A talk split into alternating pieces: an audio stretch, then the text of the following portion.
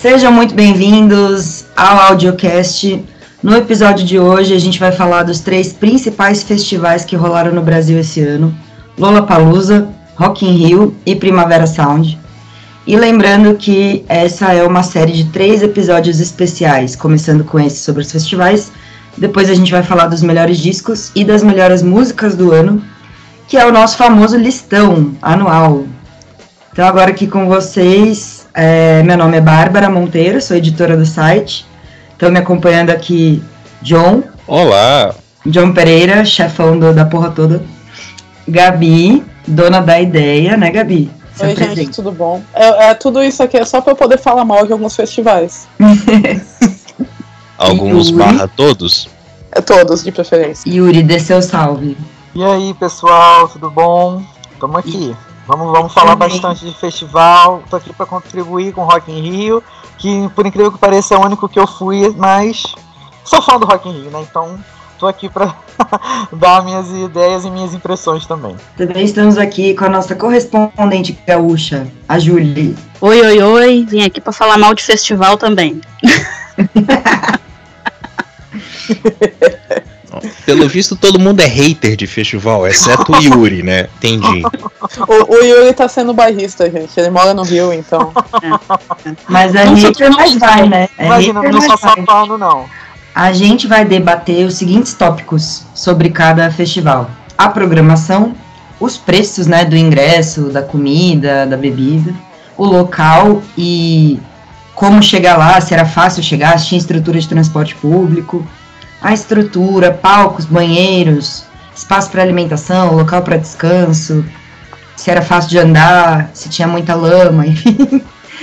É, como foram os shows, o som, se estava bom, tudo mais. E a acessibilidade, que né, tem a ver com estrutura também, local e tudo. Mas é isso, a gente vai avaliar isso de todos os festivais. No fim, a gente vai votar em qual deles três é o melhor. E, e só para só deixar claro, assim, né, temos 497 mil festivais no Brasil, mas a gente acabou optando pelos três principais, né? Os três maiores, aquela, os que causam mais comoção, né? Vamos dizer assim. Então, sei que às vezes fica parecendo meio. Ah, mas só estão falando dos festival que é modinha e não sei o que. Ah, mas fala do festival da minha cidade. Porque assim, né? A gente oh. fala dos principais, né? É, é basicamente passagem que a gente faz review. A gente também tá focando na região sudeste, né? Não quer dizer que a gente não adore o coquetel Molotov, o Bananada, o Serrasgum. Tem vários festivais incríveis no Brasil, mas como vocês falaram, a gente tá focando aí nos maiores, é, que infelizmente são todos na região sudeste, né? É, mas é isso aí, galera. Tem que ter recorte de pauta, né? Fazer Sim. o quê? E é. é. uma questão também de festivais que a gente foi, né? Não... É. Adoraria ter feito uma tour por vários festivais do Brasil. Espero, inclusive, fazer isso em algum momento da vida, porque tem muito festival foda em todas as regiões do país, mas Infelizmente, a gente vai precisar fazer esse recorte neste momento. Só gostaria ah. de deixar aqui um, um adendo sobre festivais. Não recomendo Planeta Atlântida, tá? Mas isso é um assunto para um outro programa. Shade já, gente já cara. começou bem. Vamos fazer um episódio dos piores festivais. É. tá vendo porque tem que ter recorte, né, gente? Então. Olá, Palusa? Olá, Palusa. Março de 2022. Um rápido contexto aqui no Lollapalooza, ele é o, foi a nona edição do festival, se eu não me engano. É, eles, nos últimos anos ele foi realizado aqui no Autódromo de Interlagos.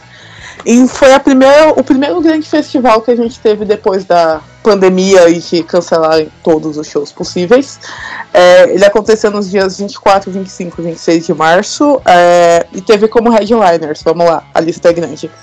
The Strokes, Doja Cat na sexta-feira, Miley Cyrus e A$AP Rock no sábado, e Foo Fighters e Martin Garrix no domingo. Infelizmente, o Taylor Hawkins, o baterista do Foo Fighters, morreu na sexta-feira do Lollapalooza, né, gente? Se eu não me engano. É. Tô certo?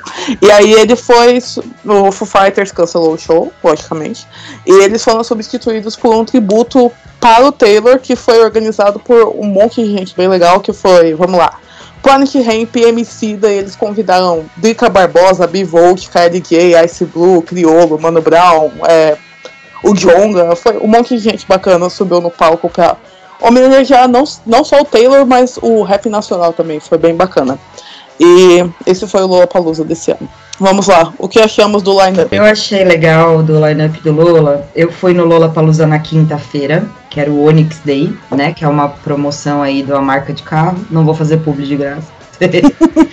Mas, enfim, quinta, toda vez que tem Lola Palusa, né? Eles fazem o esquenta na quinta-feira, antes de abrir oficialmente o festival, com alguma marca fazendo ativação. E nesse dia tocou a Doja Cat, é, tocou Machine Gun Kelly. E eu levei a minha irmã, que tem 21 anos, então eu tenho 33. Então eu acho bacana, assim, apesar de eu ser nerd de música e estar tá sempre antenada, vendo o que está acontecendo, acho que muita gente da minha idade não, não sabia muito, assim, do Machine Gun Kelly, por exemplo, né? E aí a minha irmã tava lá empolgadona, toda fã e tal, e tinha muito mais gente jovem nesse dia.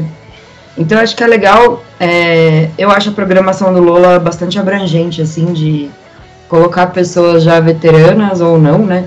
Teve o Libertines também, que eu gosto muito, é, que já é uma banda mais antiga. O Strokes, mas já é uma banda mais antiga, mas eles também dão espaço para bandas novas e bandas nacionais, né? É, eu fiquei muito feliz de ver o Menores Atos no festival, que eu acho que é uma banda brasileira que mereceria muito mais reconhecimento do que tem. É uma banda do Rio de Janeiro, os caras moram em São Paulo hoje, mas uma banda fantástica, um power trio meio emo assim, mas tudo bem, né? Porque agora é tudo bem ser emo, né? Não precisa ter vergonha, mas tá na moda de novo. Então os caras tocam muito, eles fizeram um show incrível, mesmo que essas bandas toquem cedo, em palcos menores, é um festival que dá muita projeção, né? É, o show da Fresno também foi incrível. Eu nem sou fã, gente, da Fresno, com todo respeito, assim, nada contra. Acho o Lucas um cara muito maneiro, mas nunca fui muito fã, eu nunca gostei muito de emo. Só que o show deles foi incrível, assim, um dos melhores. Então acho que a programação é bacana porque equilibra bem pop, hip hop, rock alternativo, coisas mais novas, coisas mais veteranas, agrada muita gente, assim. Ah, o, o ele é um festival bem seguro, né, gente? Ele, tipo, ah, vamos trazer aqui uma banda de rock que todo mundo gosta, vamos trazer uma diva pop e alguém do rap. E eles não mudam muito disso nos últimos anos, pelo que eu tenho visto. Tanto que Strokes, eles já vieram quantas vezes o Stroke no Lollapalooza? É, umas duas ou três vezes. É. Então, esse ano é que a gente, pra mim, esse ano pelo menos, é, a gente viu o Lollapalooza, mandaram o line-up, e aí eu olhei e falei, o de 2000 e, é, 2020 que cancelaram, né? De 2020 estava muito melhor, porque 2020 foi ah. aquele festival que não aconteceu e a gente estava naquela expectativa que ia vir nossa, vem a Lana Del Rey, gente. Eu sou obcecada pela Lana Del Rey. E a Kaliushis. Nossa, a Kaliushis ia vir, né? E aí eles mandaram esse line-up que, tipo, ah, eu acho que a, a, coisa mais legal que veio foi a Miley Cyrus, porque os outros são atrações, o A$AP Rock é inédita, se eu não me engano, mas os outros são atrações meio... Já estavam aqui, a gente colocou porque... Fazer o que, né? Tava. Eu lembro que em 2020 tinha Ludmilla para se apresentar, ia ter um, um negócio de funk, se eu não me engano, ia ser bem bacana. E esse ano eles deixaram o, o esquema de funk de, de meio de lado. É, entre as atrações nacionais, eu adorei o show da Pablo Vittar, inclusive, que foi o, o epicentro da, da crise política do festival, e foi bem engraçado isso. Mas eu acho o line-up do Lollapalooza, ele é muito seguro, sempre, e vem tá vendo muita gente repetida, uma coisa que eu tenho meus problemas com Rock in Rio também. Mas a gente vai falar sobre Rock in Rio depois. Ah, o Lola aposta muito no certo, né? É, você tem aqueles headliners que com certeza vão levar público. Né? Esse ano eram o Strokes, Smiley e o Foo Fighters, que eram era, era nome para chamar, para vender ingresso e tal, e de resto você vai preenchendo do jeito que dá, né? Mas esse lineup de 2020, ele sempre vai ser melhor, porque é o festival que não aconteceu. E quando a gente fala que ele sempre vai ser o melhor, a gente esquece que tem, tinha um Guns N' Roses lá no meio, sabe? Porque era um, era um negócio meio assim, sabe? Bem difícil falar que o lineup sempre vai ser melhor tendo o Guns N' Roses no meio. É, mas. É, que são Rock in Rio do Lola falou. É. Mas o Lola de 2020 sempre vai ser o melhor, porque ele não aconteceu sempre vai ficar na memória, tipo, nossa, aquele line-up era mais legal, ah, tinha atrações lá, não sei o que que eu queria ver, mas. Enfim.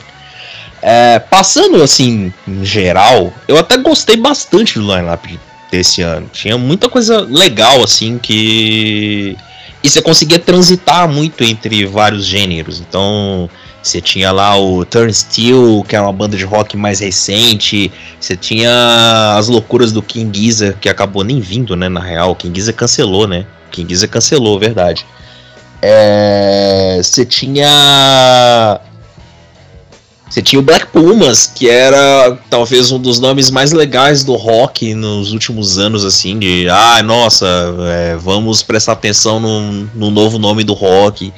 É, você tinha o Idols, que era minha banda, que é minha banda de rock favorita nos últimos tempos. Então, assim, você até mesmo indo para outros estilos, então você tinha lá o Emicida, você tinha pro eletrônico, você tinha o Chemical Surf, você tinha o Matue fazendo show.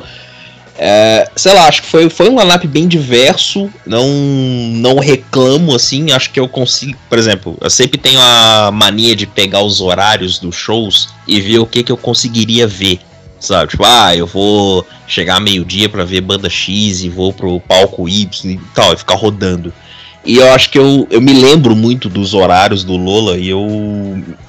Sei lá, fiquei com a sensação de que eu veria muitos shows sabe? Que é um negócio que não acontece. Não aconteceu no. Como é que fala? Em anos anteriores. E não acontece, por exemplo, no Rock in Rio comigo, sabe? Tem uma outra coisa também importante de falar de programação, que a edição de 2020 sempre vai ser melhor, porque a gente teve muitas baixas, né? Com a volta dos shows no pós-pandemia, vários artistas que iam vir para cá não vieram mais. Porque aí marcaram um turnê na Série A, né, gente? Que é América do Norte e Europa. E é isso, né? A gente é Série B, a gente sabe disso, de mercado de show. Apesar de do Brasil ir muito bem, é, eles dão preferência para América do Norte e Europa. E uma vez que voltaram as apresentações aí, grande parte deles remarcou lá e acabou não voltando para cá. Então, a própria Caliuches, né? A gente teve essa baixa. O King Gizzard and the Lizard Wizard, esse nome é sensacional, parece uma um trava-língua.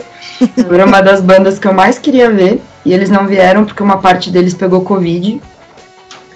É, infelizmente, né? E eles são os malucos que soltam assim um disco a cada bimestre. Maluco. E... Eles lançaram três discos em outubro. É, três discos no mês passado. Jesus Quanta disposição. Oh. E um também, que eu, um também que eu amei muito ver foi o Keitranada, que é um dos melhores DJs, na minha opinião, assim. Eu não sou uma grande conhecedora de música eletrônica, mas o que treinado é um cara que eu acho incrível, assim, e o show dele foi muito bom. E depois ele ainda foi na Tóquio, no centro, beber com a galera, assim, tipo, ele tava lá completamente, sabe? Gente é, como a gente. Gente como a gente, totalmente adaptada ali a galera. Tenho muita inveja de quem foi pra Tóquio no, no pós-rolê coragem, tá no Lola Luz aí pra Tóquio, meu, maior trabalho. É muito longe, gente, muito longe, não dá. Muito longe. Aliás, se vocês quiserem entrar já nesse assunto, né, a gente pode falar do meu país, Interlakes. Interlagos. Interlagos é ótimo. Interlagos, por que Interlagos, sabe? É uma coisa que eu me pergunto todo ano. Não existe necessidade. Não dá, né, é gente? É longe. Eu que moro no sul sei que é longe, gente. É muito longe. É uma viagem. Não sei se é por. Então, mas eu não sei se é porque eu sou forasteiro, né? Mas eu já. Eu meio que me acostumei com, com esse rolê de ir pra Interlagos, sabe? Já pega a linha amarela, vai até Pinheiros, aí pega a Esmeralda, desce toda a vida e vai, sabe? Eu me acostumei com esse rolê. Aí você chega lá, você sobe, sobe, sobe, sobe mais, sobe mais. É, então, sobe o problema um é que o trem não é tão perto, né? O trem é horrível. É, é uma longa caminhada, né? Sim. Vamos combinar.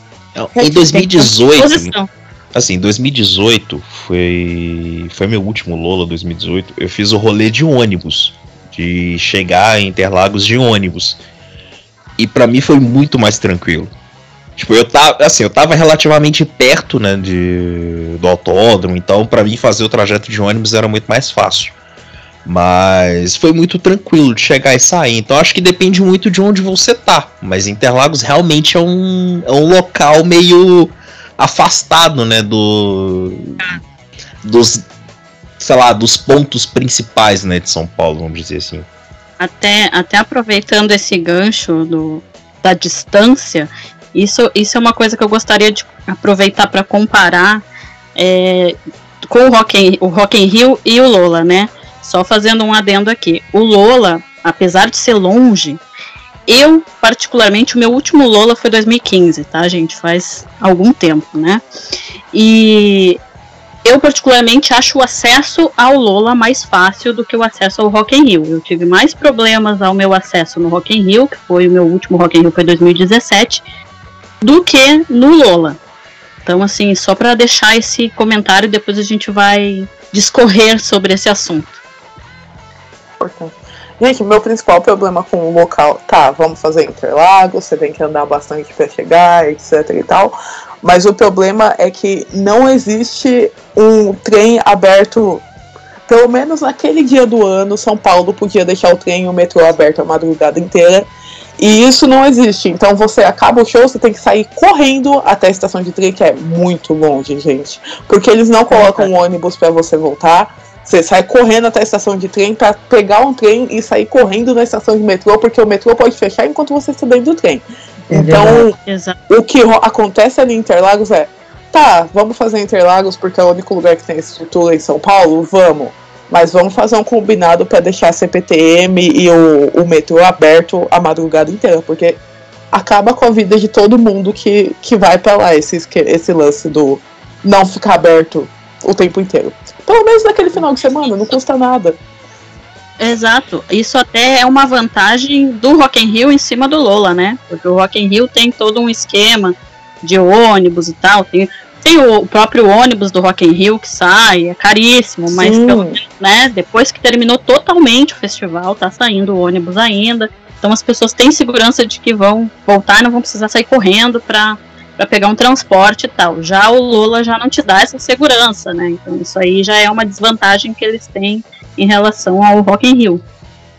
É, eu não sei também se é uma questão de produção, se é uma questão da cidade de São Paulo, da prefeitura, sei lá, de não de não ter esse diálogo, sabe? Porque é um negócio que o Rock in Rio consegue fazer tranquilamente com a prefeitura do Rio e sem, tipo, já tem alguns anos, né? Não é sei lá, da última edição. Isso já vem já desde 2017, 2015 foi o último que eu fui. Já me lembro de ter transporte, de ser tranquilo, de chegar, de sair, de saber que tem transporte depois. Mas, é, Interlagos tem esse problema, né? Você termina o show, aí você sai correndo e, sei lá, querendo matar todo mundo que tá na sua frente, furando fila, passando por cima dos outros para chegar primeiro, enfim, é, é meio selva, né, o negócio. E é. é um, e é um negócio que se repete, que se repetiu, pelo menos no no Primavera, mas de uma forma assim, ah, você não se matou para chegar no metrô, mas você também não tinha muitas opções de como sair de lá, sabe? É, é o, o Primavera no AMB, no caso. E aqui no Rio, inclusive, nem somente né, na questão do Rock in Rio, mas na maioria dos festivais ou shows grandes que vão acontecer, sejam em estádios ou, ou seja mesmo na Praça da Apoteose, sempre existe essa possibilidade de você voltar de metrô. Inclusive, eles incentivam você a voltar de metrô. Então, é um ponto positivo mesmo. Acredito que precisa ter um diálogo aí com a prefeitura, né, com os órgãos responsáveis, porque eu acho que é muito desestimulante você ir para determinado festival, determinado evento, sem você saber como você vai voltar, né? Se você vai ficar ali à deriva. E vamos combinar que os lugares eles nem sempre são tão seguros assim para você ficar circulando, né? Esperando transportes, né? Então, é, realmente eu acho que precisa ter mais diálogo, acessibilidade, né? Não só o acesso, mas a acessibilidade ao evento é algo que deve ser muito bem pensado para agregar o maior número de pessoas possível, né? Cara, sim, e pensando nesse lance da acessibilidade, gente, eu quero deixar claro aqui para quem tá ouvindo que, até onde eu sei, ninguém aqui tem nenhuma dificuldade de locomoção, correto? Correto. Ou algum, correto. algum alguma deficiência, mas a gente lê bastante sobre, porque a gente tá ali no meio do, do festival. E eu vi muita gente no Lollapalooza reclamando dessa questão da acessibilidade. Um, porque, como vocês sabem, o Lollapalooza é no autódromo e lá é muito gramado e esse ano choveu. Então virou um lamaçal aquele lugar. Sempre chove, né, na verdade. Sempre, né? No domingo, é. sempre aquela chuva. E o pessoal que precisava usar a cadeira de rodas lá dentro não conseguia se locomover. É, eu vi muita gente que tem bolsa de colo colonoscopia, colonoscopia, é isso? É, falando que não conseguia ter acesso aos banheiros para poder trocar a bolsa e passou por constrangimento por causa disso. Então, assim. Eu quero comentar isso, sobre isso. É. É, se tu me Vai permite, é, tem uma, a, uma influenciadora aqui do sul, né?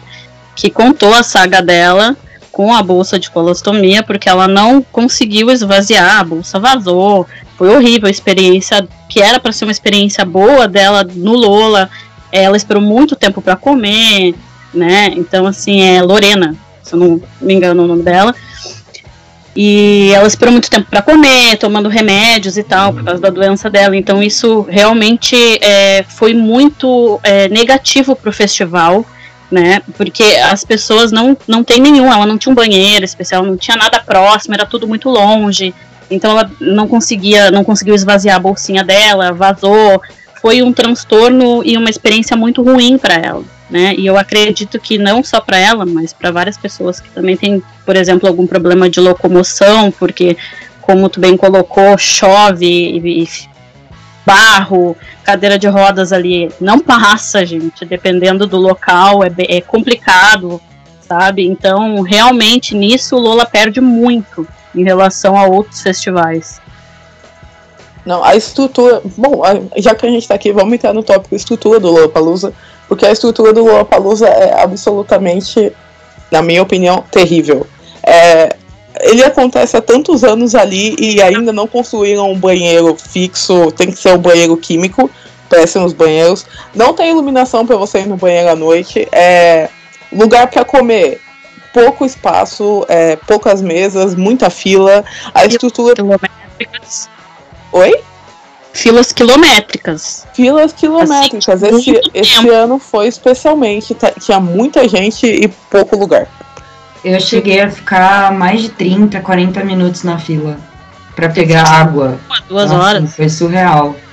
E, e, eu vi muitos influenciadores com, só para encerrar o assunto, a pequena Lô, que é muito famosa, é cadeirante, né? Ela, ela tava lá de cadeira de rodas, não conseguiu andar. Ela anda de muleta também, eu acho, mas eu vi que ela fez um puta relato, assim. E até pra gente que não tem, por exemplo, eu não tenho dificuldade de mobilidade, mas era difícil depois da chuva subir algumas partes assim que estavam moles, realmente muito enlamaçado, e chegar nos lugares para comer, para tomar água, para ir no banheiro. O banheiro com a lama, gente, é uma coisa assim, eu não recomendo para ninguém. Gente, eu caí no Lollapalooza.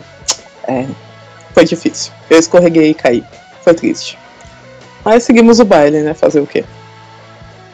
Quem nunca caiu no Lollapalooza? É uma experiência única, né? Você paga, é. aliás, você paga uma fortuna no ingresso para você cair no lamaçal do Lollapalooza. Fazer a, o quê? A minha sorte é que eu não caí no lamaçal, mas eu caí naquelas, naqueles pisos que parece pecinha de Lego que eles vão colocando.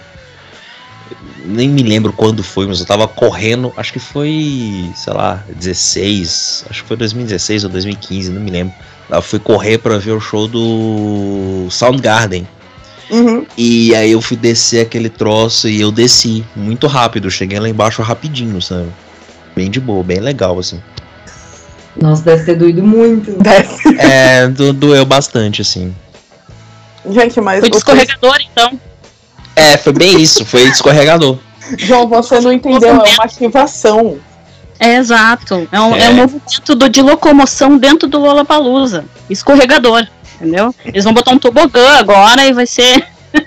vai eu ser só não vi uma questão de conceito que você não compreendeu. Pois Exato. é, eu só não vi a marca que tava é, fazendo essa ativação, porque eu queria muito agradecer a marca por isso. Por favor, marca, se vocês estiverem nos ouvindo, né, patrocina aqui o Audiocast. Gente, mas, mas preços do ingresso do Lollapalooza, justo? Nem, nem se o mundo acabar e a gente colonizar Marte e, e criar o autódromo de Interlagos em Marte, esses ingressos vão ser justos. Nunca. Eu que sou Rock in Rio fã, eu acho, eu acho, não acho nem injusto, eu acho desesperador. Não. É ridículo. É ridículo o valor que o Lollapalooza cobra. É ridículo. A diferença é gritante, né? Dos valores, assim.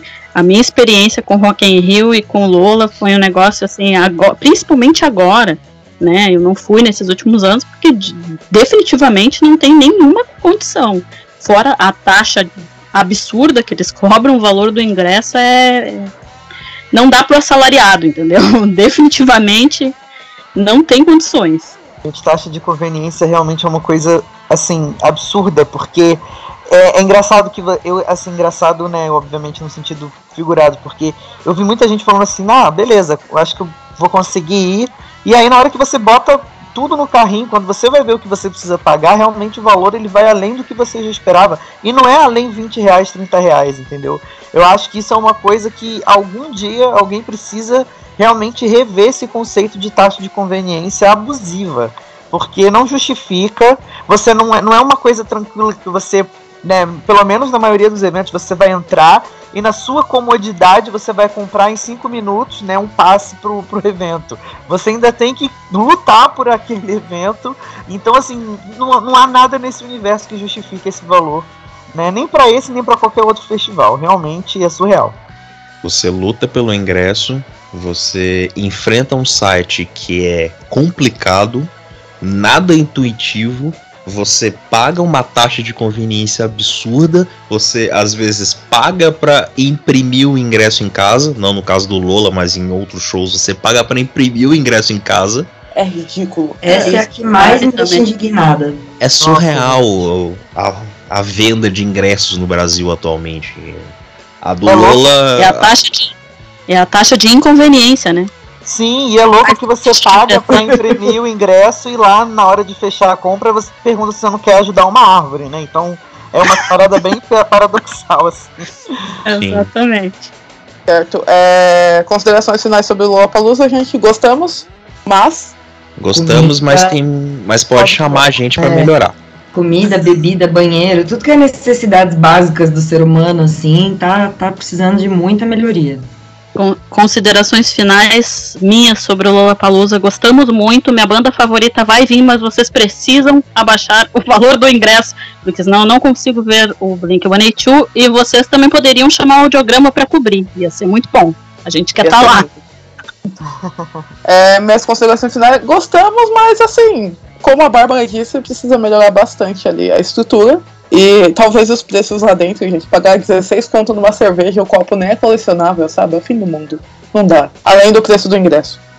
Tem mais esse detalhe, né, do- dos preços da, da comida lá. É, muito, é tudo muito abusivo. Muito mesmo. No, no Rock in Rio a gente tem a questão dos copos lá, né? Que pelo menos tá, vai lá, compra um Red Bull. Da vez que eu fui, comprei um Red Bull lá, tá, o copo, 20 reais. Mas era 20 reais, entendeu? Lollapalooza vai ali, eles te dão um copinho de plástico por 16, 20 reais, um copinho de 200 ml, entendeu? É, é bem complicado, assim. Fora a fila, fora o estresse. Fala, desculpa, vamos ajudar o meio ambiente, te dando descartável. Exatamente. Isso porque no Rock in Rio, inclusive, tem marcas que fazem ativações e é sem brincadeira, gente. Toda edição é a batalha dos copos. Todo mundo querendo saber onde tá o copo da marca A, onde tá o copo da marca B. Exatamente. Então, e eu, infeliz- eu infelizmente também, assim, é, nunca consigo, então sempre fico frustrado porque quando eu chego já acabaram os copos. E olha que eu não ia nem Eu só usar no festival. Pois é. Red Bull que patrocina, tá? Eu só consegui Esse o foi do Red Bull. disputado, então você mandou bem. Foi. A Bastante. gente adora um copo, né, gente? Inclusive, eu estou com o copo do Lollapalooza da escola aqui de 2015 na minha frente. pra... Mentira. É, gente, incrível Meu isso, Deus copo. do céu, Esse que ano- gostoso. Skol, nossa. Skol, patrocina a gente, Skol. Patrocina a escola, a gente também. Esse ano no Rock in Rio teve refil de café, né, gente? Então, até o copo do café entrou na batalha, assim. Todo mundo, ah, eu quero aquele copo ali do café. Era basicamente um copo estilo Starbucks, só que, obviamente, né, retornável. Mas até isso foi motivo de, de pessoas, ah, não tomo café, mas esse copo é bonitinho, quero levar para minha casa. Então, e era só 10 reais. E vinha com refil de café, então Nossa, já valia. Baratíssimo. Achei genial. Baratíssimo. Legal, né? Como o Rock in Rio. Baratíssimo, né? Vamos de Rock in Rio? Vamos. Alguém quer contextualizar o Rock in Rio? Olha, se vocês me permitirem, eu, né, eu sempre falo que eu sou muito fã do Rock in Rio. Vai, Yuri, seja bairrista. Vai, fã do Rock in Rio. Muito fã. Paga pau pro Rock in Rio agora, vai. Fala Sabe do Rock in Rio. Pede o patrocínio do Rock in Rio também aí Por pra favor, gente. nos patrocinam. É uma coisa histórica, porque eu acho que desde antes mesmo de eu ir pro Rock in Rio, né, eu já, tenho, eu já tinha aquele histórico na minha família da minha mãe falando, ai, porque eu vi o Fred Mercury no Rock in Rio. Então só disso que ela falou pra mim, eu já vi que o festival ele era sensacional daí, né? Mas eu acho que, é, né, falando de edição 2022 do Rock in Rio, que a gente teve como os headliners, né, o Post Malone, Justin Bieber, Green Day, Coldplay, Dua Lipa. É, claro, né, de quem já sempre marca presença, que o Rock in Rio sempre vai repetir, né, o, no line-up essas, que, essas pessoas que, esses artistas que lotam mesmo o dia, o Iron Maiden e o Guns N' Roses, né. É, eu acho que além do, do- dos headliners, que eu acho que foram bem escolhidos, obviamente figuras repetidas a gente viu aí, mas são, são headliners que atraem público, né? Cada dia eu acho que o segmento assim, eu- porque geralmente tem festival que você precisa é, assistir muitos artistas que não combinam com o seu estilo às vezes, né, para você poder apreciar outros, né? Eu acho que dessa vez o Rock in Rio conseguiu fazer algo um pouco mais centrado. Não sei se isso é bom ou ruim, porque eu acho que às vezes é legal você conhecer diferentes estilos no mesmo evento, mas eu acho que dessa vez teve uma sequência é, justa para quem comprou o ingresso, né? Tipo, um exemplo, né, o dia emo aí, que além do Green Day, todo mundo foi presenteado com o show da Avril Lavigne, né? No caso, quem conseguiu ouvir, quem conseguiu assistir, né? Porque realmente esse palco Sunset é um palco, é um, um, um- um asterisco que eu queria mencionar depois. Mas outros artistas também no line-up, né? Que não foram headliners, mas como Demi Lovato, Bullet for My Valentine, Maneskin, Camila Cabello, Mega Thee Stallion. A Ivete Sangalo, que é, assim, eu acho que ela é a cara do Rock in Rio. Então, Rock in Rio sem Ivete, pra mim não é Rock in Rio. Ela precisa estar ali, ela é necessária para esse evento. É, e a gente teve também os destaques, né? O show da Ludmilla, que eu acho que foi um dos que mais engajaram esse ano. A gente teve o João, que tá bombando aí com a turnê dele. Racionais MCs de Gilberto Gil. Então eu acho que o Rock in Rio, ele realmente, ele, ele foca muito assim no que o público carioca gosta de ouvir. É, eu vejo muita gente às vezes falando assim, ah, no headline do Rock in Rio, acho que tinha que trazer é, algum, algumas pessoas, alguns artistas que tocam no Lola, mas no Lola, mas eu acho que realmente é, não faz muito sentido, porque o Rock in Rio ele tem essa característica mais pop e mais carioca. Não sabemos como vai ser com o The Town. Eu acho que no The Town a linguagem pode ser que vá um pouco mais pro Lola e para outros festivais que aconteçam ali, né, aí por São Paulo. Mas eu acho que foi justo, assim, o, o, o line-up esse ano. O que, que vocês acham? Eu tava viajando na época do Rock in Rio, né, gente? E aí eu só queria dizer que eu gosto muito dessa divisão do, que o Rock in Rio tem por dia. Eu acho ótima, na verdade. Apesar da Ivete Sangalo. Não, apesar não. Na verdade, a Ivete Sangalo ela funciona em qualquer dia, o que eu acho maravilhoso. Ela é uma coisa que une todas as tribos, como Nirvana. Mas eu estava viajando na época do Rock in Rio e a coisa que eu mais me diverti vendo foram os memes com Justin Bieber estar ou não no Brasil. Foi um bom dia pra mim. Eu me diverti muito no Desespero. Twitter naquele dia. Todo mundo traumatizado com a Lady Gaga devastada, gente. E Sim. isso, o, Rio- o carioca ele vai carregar isso pro resto da vida em todos os eventos. Todos os Rock in Rios a gente vai ficar com medo de alguém devastar. Isso é um fato. Ela não vem mais. Isso é, é um trauma. É um É trauma. atemporal. Esse meme ele é atemporal. Sim! Não, e além disso, agora, além do, né, será que quem é que vai devastar esse ano, agora também tem o quem é que não vai transmitir. Né? Então fica todo Ah, mundo é sempre com verdade, uma né? ansiedade máxima. Esse Eu ano não, não entendi, eu não entendi até hoje porque a palhaça da Dua Lipa não passou o negócio no- na hora certa, né? Mas fazer o quê? Também não entendi. Eu acho que o show tava muito bem ensaiado, tava tudo no lugar. É, é pontualidade britânica mesmo, assim.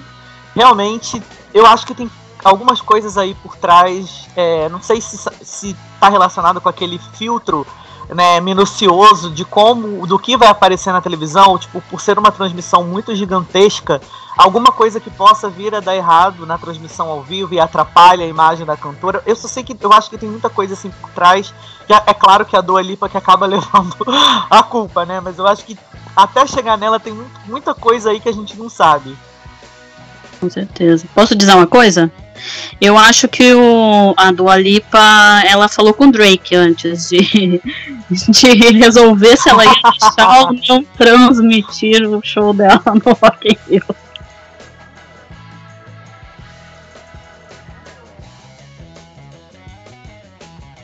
Eu totalmente não duvido disso, gente. É... Qual foi o preço do Rock in Rio esse ano? Foi um preço justo? É, eu, eu, acho, eu acho sempre o preço do Rock in Rio bem justo, né? É, inclusive, assim, eu observo que. eu não devia nem estar tá falando isso, né? Mas enfim. É, eu vejo que muita gente que compra meia entrada e acaba sem documento na hora consegue entrar de boa. É, pelo menos, né, não no horário assim que, que as pessoas estão chegando, né? Mas é algo que acontece. Eu vejo muita gente assim, ai cara, só eu comprei a meia, eu tô preocupado. Chega na hora, mesmo com a carteirinha na mão, não não é barrado. Então, obviamente, se percebe que tem um fluxo aí muito grande de gente comprando meia. Tem o desconto, né, também de parceria com o banco de 15%. Eu acho que é pouco, poderia ser mais, é, mas já é algum tipo de desconto. E eu acho que para tudo que o festival oferece, né, que o Rock in Rio ele vai além do palco Mundo e do palco Sunset. Ele tem uma estrutura de um evento muito muito legal. Então eu acho que, que é justo assim. É, sempre pode ser mais justo, né? Mas eu acho que de um modo geral, em comparação a outros festivais, eu acho que o preço ele, ele é justo sim. É, provavelmente é o dos três festivais, né, que a gente vai conversar hoje, é o que tem o valor mais justo, né? Ele te, ele te entrega Bom, pegando só os palcos principais, ele te entrega oito shows inteiros que você consegue ver certinho, porque são shows intercalados na maioria deles, é, por um valor que é tranquilo ali. Você tá pagando por um dia e, e vai, sabe?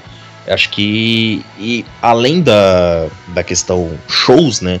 O Rock in Rio te oferece muito mais. Ele te oferece uma estrutura de qualidade, é, 900 mil ativações, é, outros palcos, é, tenda eletrônica que vai até, sei lá, 4 horas da manhã, não lembro, até 2 horas da manhã. Mas, enfim, ele te entrega muitas outras coisas, né? Além do, do palco Sunset e do palco Mundo. Então, acho que o valor acaba compensando, assim. Seja para quem vai explorar o Rock in Rio num todo, como também para quem vai só ver aquela atração X, sabe? Com certeza. E eu acho, inclusive, que é, é bom que o Rock in Rio ele tem ampliado cada vez mais né, o número de atrações e é o tipo do evento que, assim, se você vai no banheiro, você quando você estiver indo pro banheiro, você vai deparar com um show magnífico da Lesha no palco favela, com tudo que tem direito, sabe? É, e até mesmo, né, em questões assim, é, organizacionais e, e também é, questão de fluxo de gente, né? Um exemplo. É, eu falei, gente, agora vai todo mundo embora, acabou o show da Dua Lipa, foi o dia que eu fui, né? E agora vai estar o caos para ir embora, né? E como é que vai ser? E aí, do nada, nenhum dos palcos, né, de marca, de ativação de marca, começa um show da Juliette. Então, assim, a galera que tava indo embora já parou ali e ficou uma turma esperando para ver aquilo. Então, acho que é uma forma, né? Eles sempre fazem isso, tá? De, de acabar o último show principal da noite e colocar em outros palcos é, outros artistas tocando para fazer com que a galera se segure um pouco mais no festival. E eu acho que isso é um ponto muito positivo porque você acaba melhorando o fluxo para você poder ir embora, né? Falando em ir embora, como que é o esquema de ir e voltar do festival, gente? Eu nunca fui no Rock in Rio, então fico muito curiosa com isso. É, eu consigo observar uma evolução muito grande, né? Que eu, desde quando o Rock in Rio, né, retornou, desde 2011, eu sempre tento ir pelo menos um dia em cada edição, então até hoje eu consegui fazer isso. No início foi bem complicado em 2011, é, você realmente tinha que voltar de ônibus, era uma logística bem complicada. É, hoje em dia, é, você tem, você paga é, um valor né, para um, um, um ônibus que é popular, mas é um popular, mas é um popular expresso, digamos assim. e que você faz a sua integração do metrô com o BRT que te deixa dentro da cidade do rock. Então, assim, se você é, mora né, na zona norte do Rio, na zona sul, ou né, eu sei que é, é compli ainda complicado para pessoas que moram mais longe, em outras regiões, mas a partir do momento que você está no metrô, você não passa perrengue para chegar ao Rock in Rio. Se você chegou no metrô, você vai sair na estação do Jardim Oceânico, já dentro né, do, do espaço para você pegar um, um, um BRT Expresso que vai te deixar dentro da cidade do rock e é bem perto, né? Você fica bem perto. O valor né, do, do transporte eu também acho que é justo, mas eu acho que não precisaria, porque nos dias normais, sei lá, o transporte de BRT ele, ele é mais ou menos uns, sei lá, 4,50, nem, nem sei, gente, desculpa, mas. Só que aí você paga 25 reais para você ir para voltar no metrô mais a integração do BRT. Então, assim, é justo. Poderia ser mais barato, claro, como eu sempre defendo, eu acho que tudo sempre dá para ser mais barato, mas né, eu acho que o, é, o trajeto, ele hoje em dia, ele é bem tranquilo de, de se fazer para você chegar na cidade do rock. Sim, e até uh, aproveitando esse gancho, eu quero fazer uma comparação porque eu fui em 2017 e eu acredito que não tinha isso ainda em 2017. Se tinha, eu não sabia. Porque eu sofri um pouco. Eu fui em dois dias, tá? Eu fui na quinta-feira, que era o dia do Aerosmith, é, Fall Out Boy, e fui no dia do Red Hot e 30 Seconds to Mars.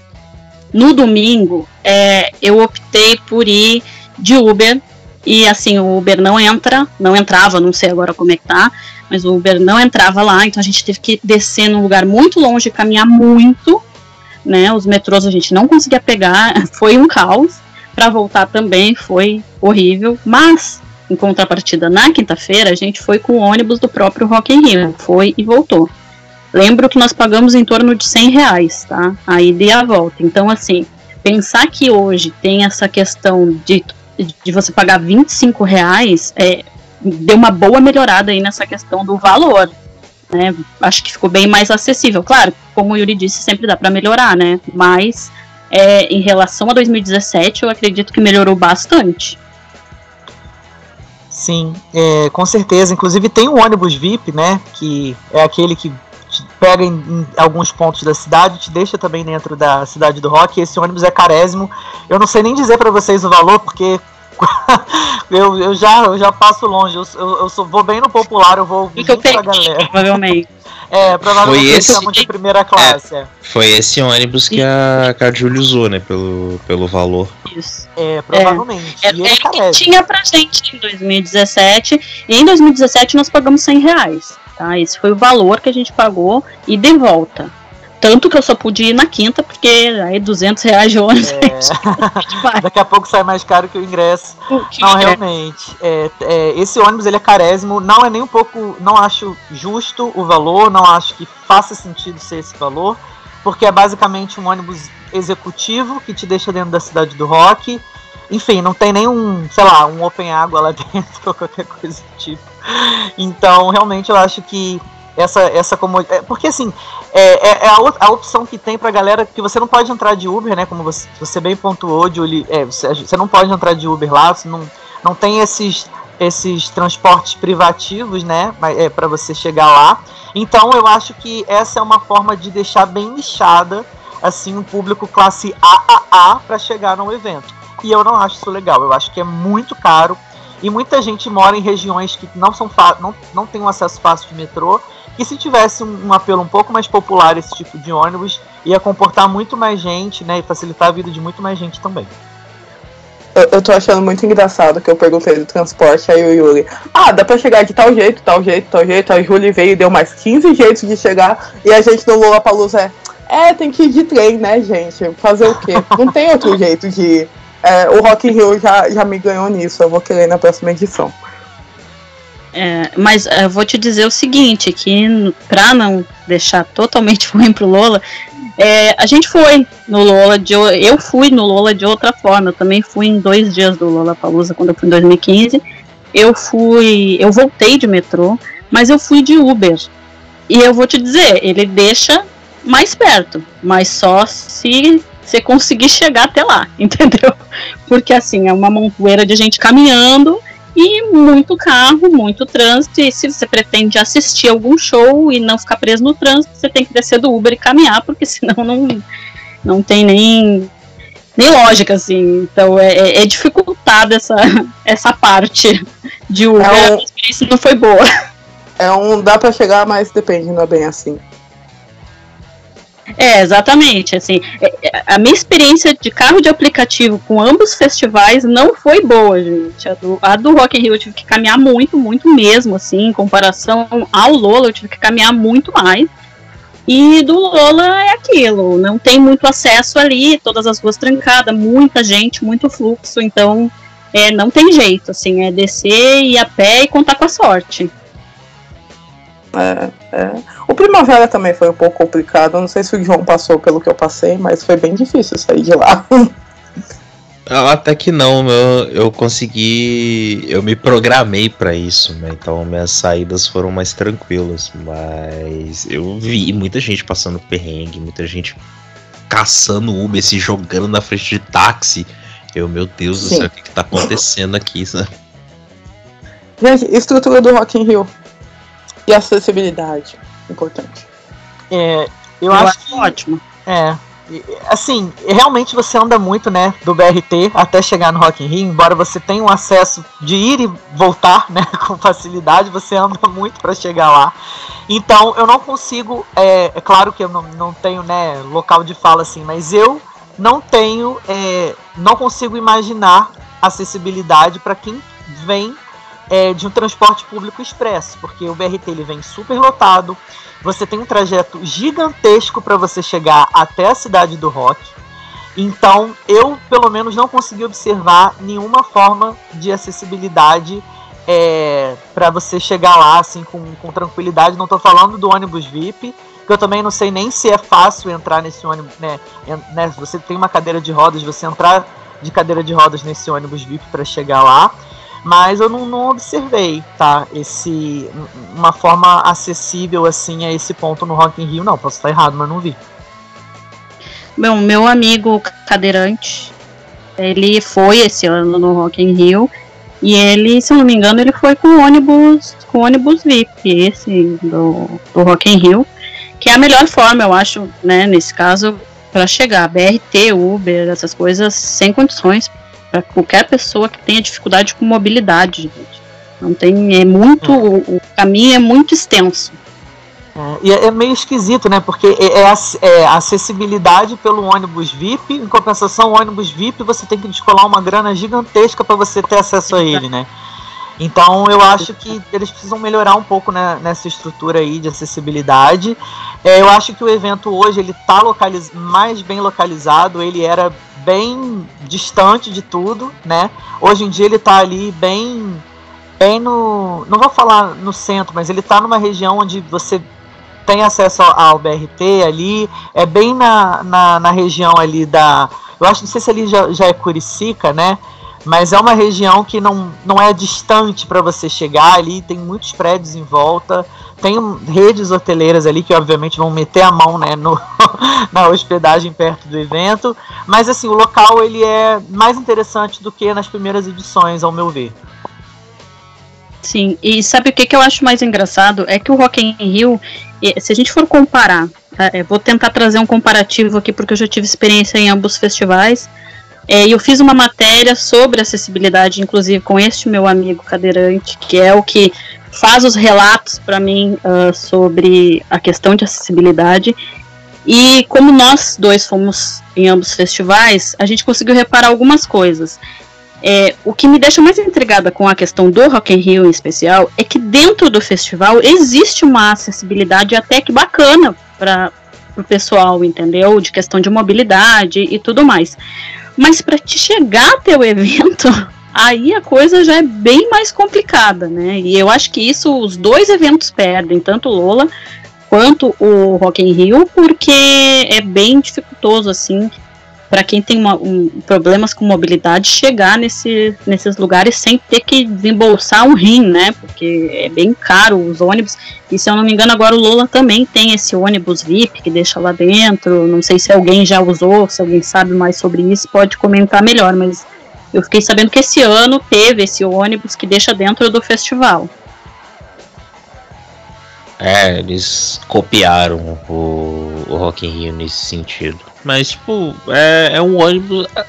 Eu acho até que ele já. Ele já existia um pouquinho mais pra frente, que eram uns ônibus que saiu de um.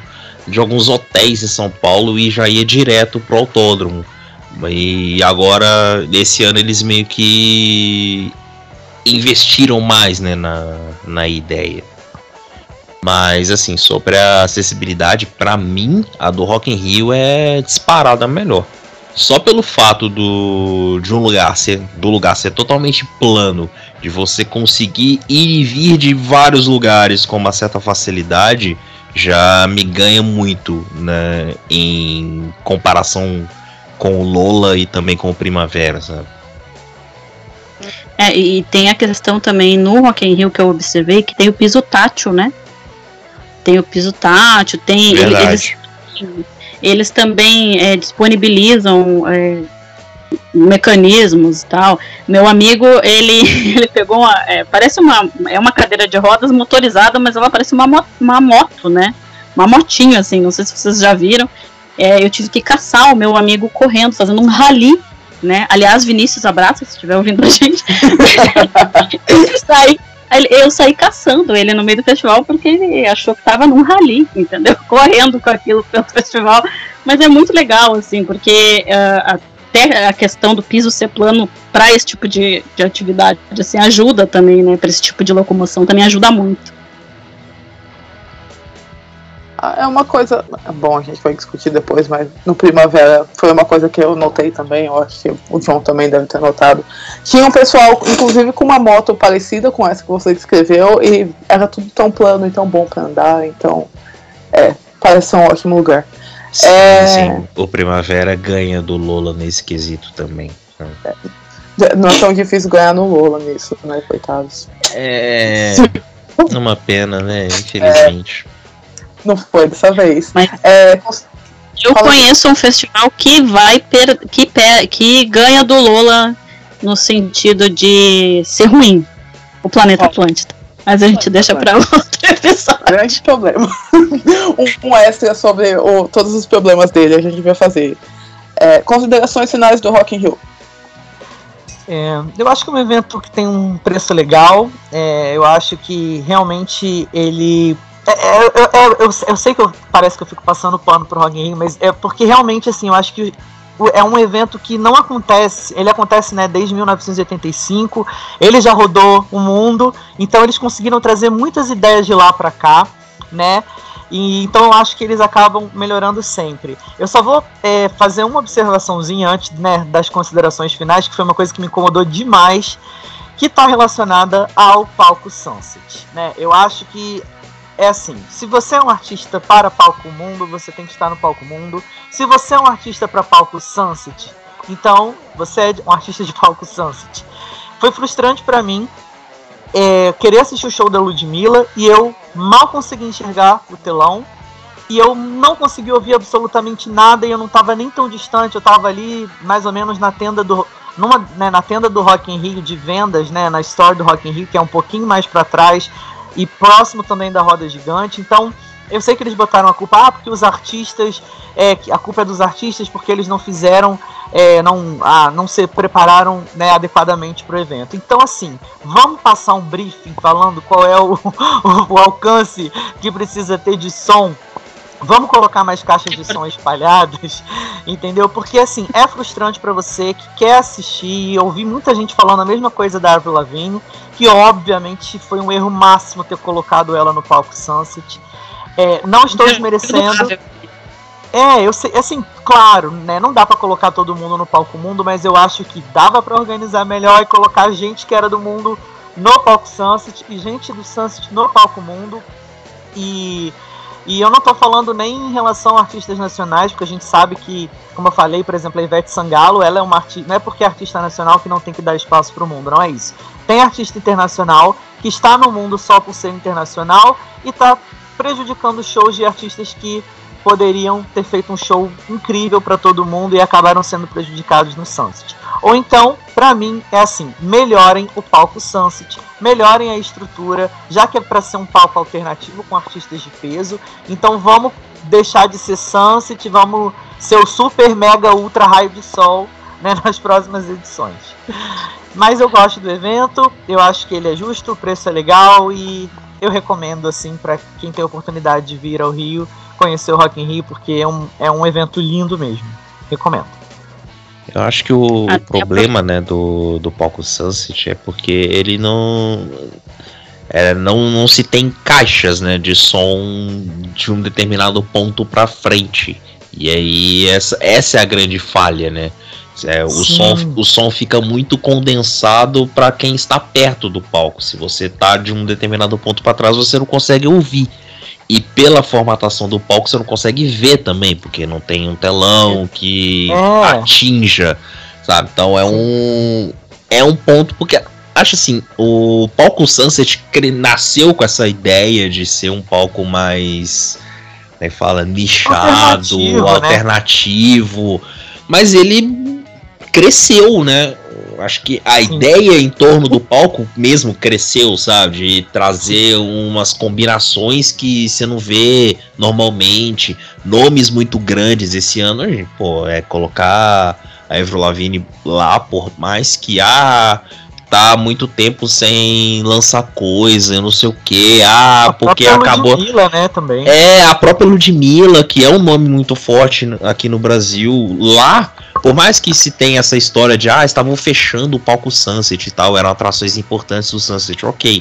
Mas acaba que você. É, como é que fala? Você amplifica muito o significado do palco, mas você não amplifica a estrutura do palco. E aí fica Exato. parecendo, sei lá, é, festinha da cidade, sabe? e curiosamente o palco Sunset é transmitido no telão do palco Mundo quando não tá tendo show. Então assim, por que que não coloca Exato. também na caixa de som para as pessoas ouvirem? Pois é, já resolveria o problema. Sim. Já resolveria o problema. É simples de resolver. E, e até falando nessa, pegando esse lance do som, é, a gente a gente teve aquele episódio assim, poxa, eu sou muito fã desse cara, mas eu vou ter que comentar. A gente teve aquele episódio lá do Billy Idol, né? Com a questão de som e de atrapalhação e tal. E, e até nessa questão do, do Sunset, de quem tá no Sunset, quem tá, tá no principal. Eu trocaria, cara. Eu botaria o Billy Idol. Sou muito fã dele, mas eu acho que ele tinha que estar tá no Sunset e a April tinha que estar tá lá no Palco Mundo, que ali era o lugar dela. Assim, eu acho que isso, isso foi um, uma falha grande ali do festival nesse quesito. E som, muito, os músicos em geral estavam reclamando bastante ali do som, né? Vi alguns relatos de alguns artistas reclamando ali do, da questão do som. O Billy Idol, inclusive, reclamou ali, né, na hora do show e tal. Mas eu acho que isso é, é uma, um ponto a se melhorar dentro do Rock in Rio, um ponto a se ver, né? É, eu, às vezes a, a, impressão que eu tenho é que eles meio que deixam o Sunset de lado para ficar é, engrandecendo o palco mundo, sabe? Mas como bem colocaram aqui, eu acho que o palco Sunset ele cresceu muito e eles não estão é, dando a devida importância da dimensão que o palco ganhou, né? Então acho que isso é um ponto a se rever assim do, do Rock in Rio, mas as minhas considerações sobre o festival é que eu como turista, né, que não sou carioca, recomendo também que as pessoas possam, pelo menos uma vez na vida, ir no festival, porque é uma experiência muito bacana. E para mim é tá entre os melhor festival assim daqui, pelo menos dos que eu já estive, é, é o melhor para mim. É, eu, eu gosto muito do Rock in Rio, mas assim, eu tenho as minhas ressalvas com o festival e aí é mais o meu lado chato falando, sabe? De ah, porque uma vez alguém comentando comigo, conversando comigo sobre o Rock in Rio, falou que era que o festival era, sei lá, um shopping da música. E é isso. Pois é. Específico. E, e, isso fica na minha cabeça toda vez que eu vou falar do Rock in Rio, porque ele tem essa vibe mesmo de ah, é um, local bonito, bem organizado, bonitinho, bem estruturado, é, tudo tá ali no seu devido lugar, bem feito.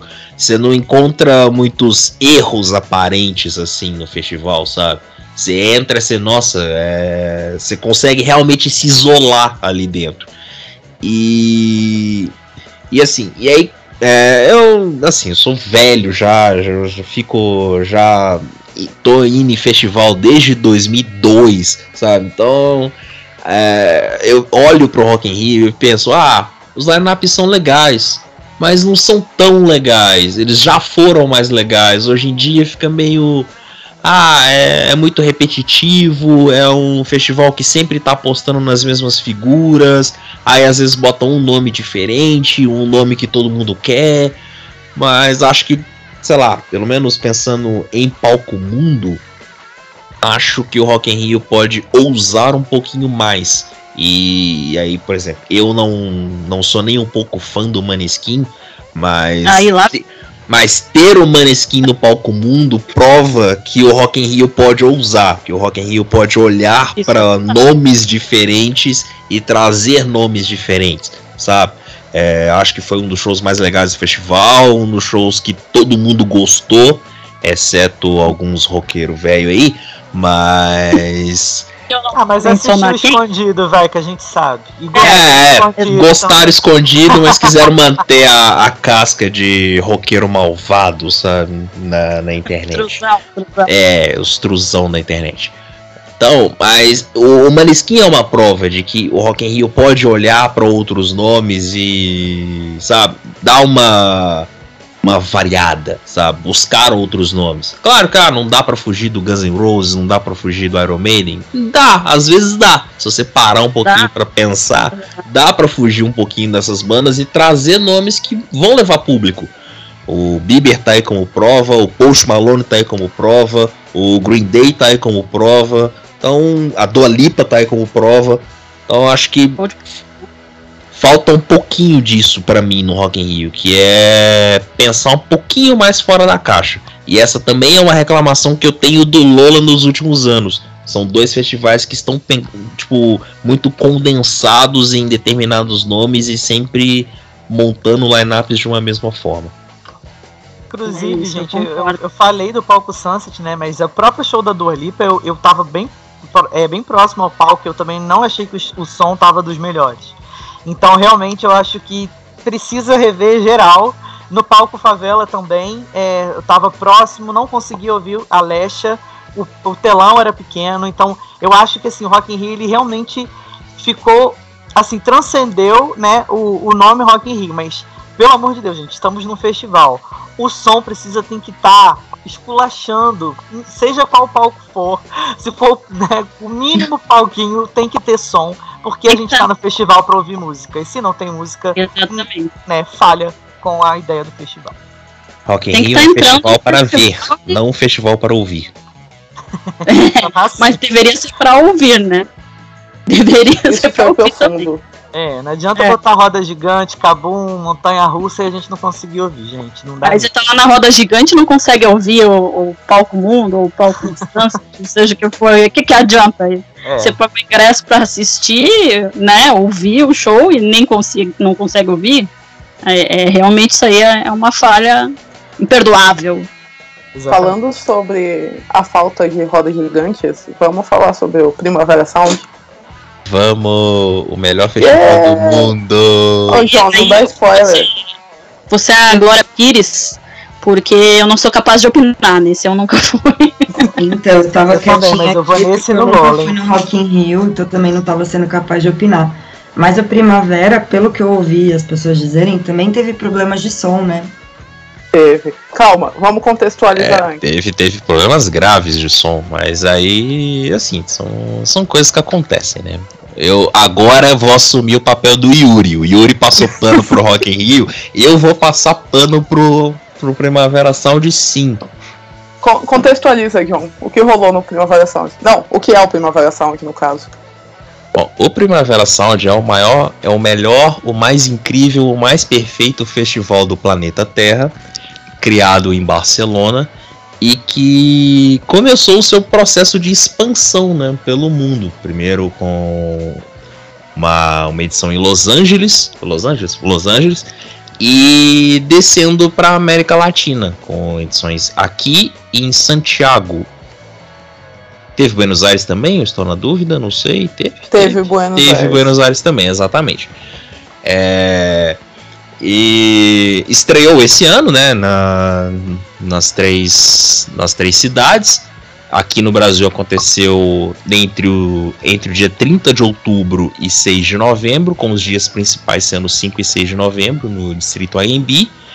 E contou com shows de Arctic Monkeys, Bjork maravilhosa, Travis Scott, Lorde incrível, Charlie XX, é, e vários nomes ali alternativos, né, mais uh, entre aspas cults, né, vamos dizer assim, como Mitski, Arca, Caroline Polacek, Father John Misty, roubar a Phoebe Bridges do Lula Palusa.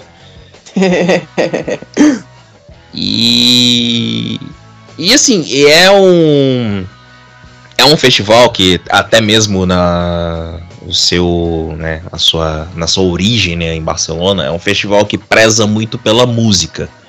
Então, é um festival que vai ter vários palcos, é um festival que vai sempre estar tá pensando na questão musical. E quando anunciaram a edição brasileira, eu fiquei com um certo receio do que, do que ia acontecer aqui. Se tipo, ah, é, vai ser um Primavera Sound mais próximo do que é Barcelona, ou um Primavera Sound mais próximo dos festivais que a gente tem aqui, de Lola, Rock in Rio e por aí vai. E para minha surpresa, sim, mantiveram a, a essência. É um festival que pensa muito mais na música, é um festival que você não tem ativações aparentes, você não tem roda gigante, você não tem carro de pendurado de cabeça para baixo, você não tem é, tirolesa na frente do palco. Você tá ali pela música. É, acho que é o é, é o foco principal do festival, é um, na minha opinião, o foco principal deveria ser de todos os festivais, né? Mas é um festival pensado para para quem gosta de música, para quem tá ali para conhecer coisa nova, para quem tá ali para ver o seu artista favorito. Meu, meu problema com o Primavera Sound é que o, o line-up era tão bom, mas tão bom, que eu odiei que eu não consegui ver o show de todo mundo, sabe? Foi o, a pior coisa do mundo. Foi bem triste. Sim, fazia anos que eu não sentia uma dor no coração de não conseguir ver um show, sabe? Tipo, nossa, tô cansado demais para atravessar o AMB para ver um show, sabe? Sim, foi... mesmo os artistas que eu não conhecia, eu ficava tipo, eu ouvi o pessoal falando, nossa, o show de tal pessoa foi muito bom. Eu fiquei, é, eu perdi porque eu tive que ficar aqui no Arquimonkeys o dia inteiro. Mas o Primavera Sound está de parabéns. Aliás, o Pedro Antunes está de parabéns por ter arranjado esse line-up, que foi toda a responsabilidade dele, arrasou. Sim. Foi. Como brincaram bastante aqui, foi a, o êxodo gay em São Paulo, domingo, porque tinha toda a diva pop que os gays gostam. Foi incrível isso. E o Primavera tá muito de parabéns pelo line-up. Eles focaram realmente na música, é, a estrutura. Você chegava lá, eu fiquei bem impressionada que eu cheguei e não tinha uma roda gigante para você brincar, não tinha. As ativações era tipo, toma esse brindezinho e vai embora logo pra ver show. Eu achei bem bacana isso. Inclusive, né, é, toda vez que alguém fala de ativação no, no Primavera Sound, eu lembro das balas, né, nas Sim. balinhas lá, das Icebreakers maravilhosas, só que não. Todo mundo levou pelo menos 50 potes de bala para casa né? Foi o, o preço do ingresso em balinha. Eu tava fazendo as contas, eu achei em algum lugar aí, cada potinho daquelas balas tava custando 12 reais, onde eu vi. Eu ganhei, levei pelo menos uns 180 reais pra casa. Só de bala. Não, precisa revender, né, gente? É, pra ah, compensar o preço do ingresso, gente. Pois é. Vou vender todas as balas e pagar uma parcela. Eu vi um monte de piada na internet com essas balinhas breakers e eu morri de rir. Um menino falando exatamente assim. É que tinha uma galera que pegou tantas, eu não sei como conseguiu, mas postava uma foto assim com uma pilha. É, já deu o valor do ingresso. Aí ontem eu vi um menino assim. Ai, tô no meu último pote de icebreakers, já tô com saudade do, do primavera.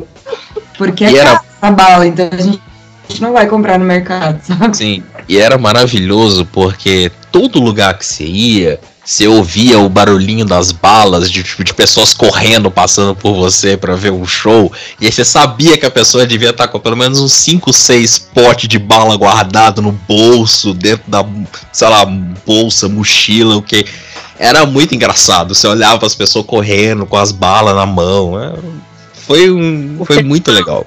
Foi muito legal. O festival se tornou musical até, até no. é, Até com o pessoal que tava lá assistindo, né? Que já fazia um som com as balinhas no, no bolso, no caso. Exatamente. O, o artista do festival foi o Icebreakers. Tá de parabéns. Headliner do festival. Craque do jogo. Headline. Parabéns. Inclusive, Gabi, me, Inclusive, me esclareça uma dúvida muito Diga. importante. Você encontrou das, a, a bala rosa no domingo? Encontrei, eu só peguei bala rosa no domingo. Eu peguei uns quatro potes de bala rosa. Caraca, a mais eu- gostosa. Eu só peguei bala azul. E aquela bala Sério? azul deve ser a pior coisa que eu já coloquei na boca na vida. É muito ruim aquilo. Tem um gosto de pasta de dente incrível aquela bala azul. A bala É rosa é uma delícia. Sim, a bala rosa é boa. Eu peguei, tipo, sei lá, duas no sábado. E aí, nossa, domingo eu fui caçar. É, foi. ah, não, eu consegui bala rosa. Talvez porque eu tenha entrado por outro- pela entrada do estacionamento no domingo. Deve ter sido isso. E aí no, no outro eles estavam dando a pasta de dente pra vocês. Ah, faz todo sentido. Estavam desovando, né, a pasta de dente, na verdade. Então, Exato. eu ia contar pra vocês que no Primavera na Cidade, que foram os eventos paralelos, também estavam dando icebreakers e era tudo rosa. Olha aí, ó. Ó, ó o preconceito aí, ó. Eu já tô achando que esse breaker é lavagem de dinheiro depois disso. Ah, eles nunca distribuíram tanto pote de bala igual nessa semana de Primavera Sound. É, um, um ponto, pra combinar com o gostinho de pasta de dente da Icebreaker azul, tinha. Minha parte favorita do Primavera foi que você chegava, você ganhava seu copinho bonitinho, colecionável, e você tomava água em qualquer canto de graça. Isso foi assim. O que me conquistou. Sim. Isso e o banheiro, que era banheiro de verdade, não químico. Sim. E aí é um ponto positivo do AMB, né? Porque eles usaram todo, toda a estrutura né, do, do AMB, então tinham os banheiros físicos, né? De, do sambódromo, é, daquela área de, de concentração, da, da outra parte lá da. Fala? Do pavilhão. Então você encontrava banheiros físicos, bonitinhos, que você conseguia entrar, fechar a portinha e usar tranquilamente, sabe? Não, Foi uma coisa maravilhosa. Meu principal problema com todos os festivais é o banheiro é horrível. E aí você chega Sim. lá e tem um banheiro de verdade, você é confortável, é limpinho, é muito bom. Foi assim. Foi o que me conquistou. Eu não precisei de muito pra ser conquistada pela Primavera Sound. Foi a aguinha, a balinho e o banheiro. Fechou o rolê. E além disso, ainda tinha os banheiros químicos também espalhados em alguns pontos. Tinha o, o, o banheiro unissex, né? O Tinha pra todo mundo que chamava. é, era banheiro pra todos, né? Que Eu era o achei nome. Tudo em festival, né, gente? Banheiros próximos, inclusive Rock in Rio também tinha, você podia encher a garrafinha, né, de água. Entra sem tampa, né, com a garrafinha sem tampa e pode encher em bebedouros. Eu acho que essas coisas elas ganham muito quem tá ali no festival. Né? Ah, então a falta de água é um problema do Lula Palusa, né? Pelo jeito. Provavelmente. Eles não pagaram a conta, eu acho. O, o problema é o Lollapalooza. É, pe- é pelo que eu tô vendo, é. Mas a estrutura ali do AMB é muito boa. Eu fui no Monsters of Rock, ali no, no AMB, e, e nisso, né, nesse quesito de estrutura, na questão banheiro, água, isso aí é muito positivo. é, usar a estrutura do AMB nisso aí, realmente eu, eu posso concordar e opinar porque já fui em festival no AMB. Sim, é um ponto extremamente positivo. Eu, Mas eu- eu- Pode falar, John. Não, não, é porque eu já ia puxar a orelha do festival aqui agora, então pode falar. Não, eu só ia comentar que quando anunciaram que ia ser no AMB, eu xinguei muito, porque eu tinha ido ver o show do Red Hot em 2014 lá e foi bem ruimzinho de ver. E eu fui ver a Dua Lipa também agora, quando ela veio aqui pra São Paulo, por causa do Rock in Rio. Foi, assim, som ruim, é, palco baixo, lugar ruim. Só que eu me surpreendi muito, é, outra conquista do Primavera Sound foi que, assim, tudo reto, tudo muito bom para andar, tudo asfaltado, é, tudo bem sinalizado, inclusive. Muito bom de chegar, porque para mim, porque eu moro aqui por perto também, mas foi fácil de chegar, tava tudo bem organizado e o, o, lance de ser tudo reto e você não precisar ficar subindo, essas coisas foi ótimo. No final dos dois dias eu não estava cansada que nem eu fico no Lollapalooza, de ficar subindo monte, descendo monte. É tudo, tudo plano foi uma beleza. Sim, era, era tranquilo andar, tinha várias. Assim, no primeiro dia a sinalização foi falha, né? Então a gente teve alguns problemas de. para transitar, né? Entre os caminhos, mas né, coisas que se resolveram no segundo dia. Mas você tinha parte da, da avenida lá, é, Oscar Pascoal fechada para que as pessoas que estivessem dentro do festival pudessem andar. Então, assim, é, foi um festival bem pensado né, para locomoção. É... É, eu ia até, até ia perguntar sobre isso agora. Como é que foi para vocês para chegar lá? É, e como é que foi a entrada no festival? Porque assim, o parâmetro que eu tenho de comparação aqui é o Monsters of Rock, que foi o único festival que eu fui lá no AMB, e eles tiveram a infeliz ideia de abrir um ou dois portões apenas para entrada, e foi um caos. E aí eu queria saber de vocês como é que foi essa experiência da chegada até o festival, questão de acesso, ônibus, etc. E também é, como é que foi para entrar, né? Se teve tumulto, se foi demorado, se eles é, facilitaram essa entrada, né, o fluxo de entrada do festival, que eu acho que isso é muito importante também. Hum, foi, eu acho que foi o melhor festival que eu fui entrar. Eu moro aqui na região do, do Sambódromo, então eu fui de Uber, foi rapidinho, é, deixaram a gente na porta da entrada já. A gente, eu tava com um amigo, então a gente entrou é, o único problema foi dar muitas voltas ali naquela parte gra gradeada, sabe? Que eles fazem pra não ficar lotado e não, não ficar desorganizado. Mas assim, é, a gente chegou e 10 minutos tava lá dentro. Teve aquela revista ridícula que eles sempre fazem, né? Não, tem, não existe revista naquela revista. Mas assim, 10 minutinhos para entrar. No segundo dia eu cheguei de carro com umas amigas. E também tinha uma entrada exclusiva para quem estava usando estacionamento. Foi muito fácil de entrar, muito rápido, não demorei cinco minutos no segundo dia. Foi bem de boa. É, no, no meu primeiro. Assim, nos dois dias eu fui usando o metrô e a linha especial que eles criaram pro festival, né? Que saía da, do Tietê até o AMB. No primeiro dia, eu, como eu não tava com a pulseira, eu tive que pegar, retirar a pulseira na, na bilheteria para poder entrar. E isso demorou um pouquinho. Eu não levei as duas horas que algumas pessoas levaram, mas tipo, peguei uma filinha para entrar. E foi um negócio meio desorganizado, porque eles montaram uma fila única e aí quando chegava na, na hora de ser atendido, eles estavam chamando por nome, por letra. Sabe? Ah, quem é de A ou J vem aqui.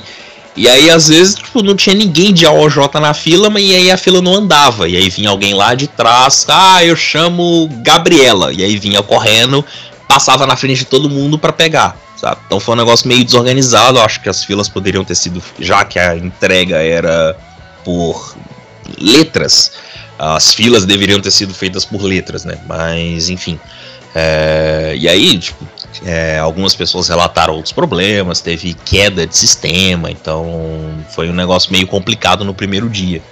Então, teve uma coisa que eu aprendi com Primavera, é não retirar a pulseira no dia. Se puder pegar antes, pegue antes. É a dica para a vida, para todo, todos os festivais.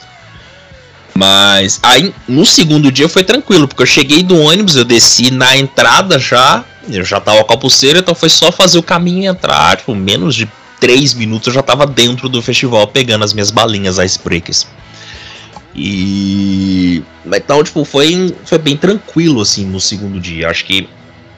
Uh, acho que é um festival que tá aprendendo, né, por ser a sua primeira edição, por ser o primeiro festival da Live Nation no Brasil Acho que eles estão meio que entendendo como é que funciona o esquema, como é que são as coisas por aqui. Acho que são Alguns problemas já devem ser resolvidos para a próxima edição, alguns foram resolvidos do primeiro para o segundo dia, mas acho que foi tranquilo chegar, foi muito tranquilo chegar, mais até do que eu esperava, porque essa linha especial que eles criaram tinha ônibus toda hora saindo, então os ônibus levavam já sair lá do, do Tietê com muita gente, o trajeto era curto, ficava menos de, sei lá, 10 minutos dentro do ônibus, não, nem isso talvez.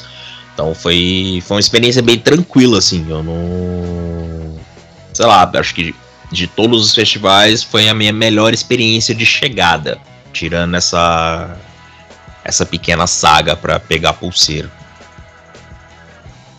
Aproveitando a deixa problemas para serem resolvidos no próximo ano, é, o Primavera na cidade foi um grandíssimo problema que eles tiveram ali. É, Bárbara, como você conseguiu pegar seu ingresso? Então, eu ia comprar, é, tinha uma cota né, de ingressos para serem vendidos, se eu não me engano, a meia era 140 reais. É, e aí também, pessoas que tinham comprado o passaporte, né, para os dois dias do festival principal, tinham direito de pegar.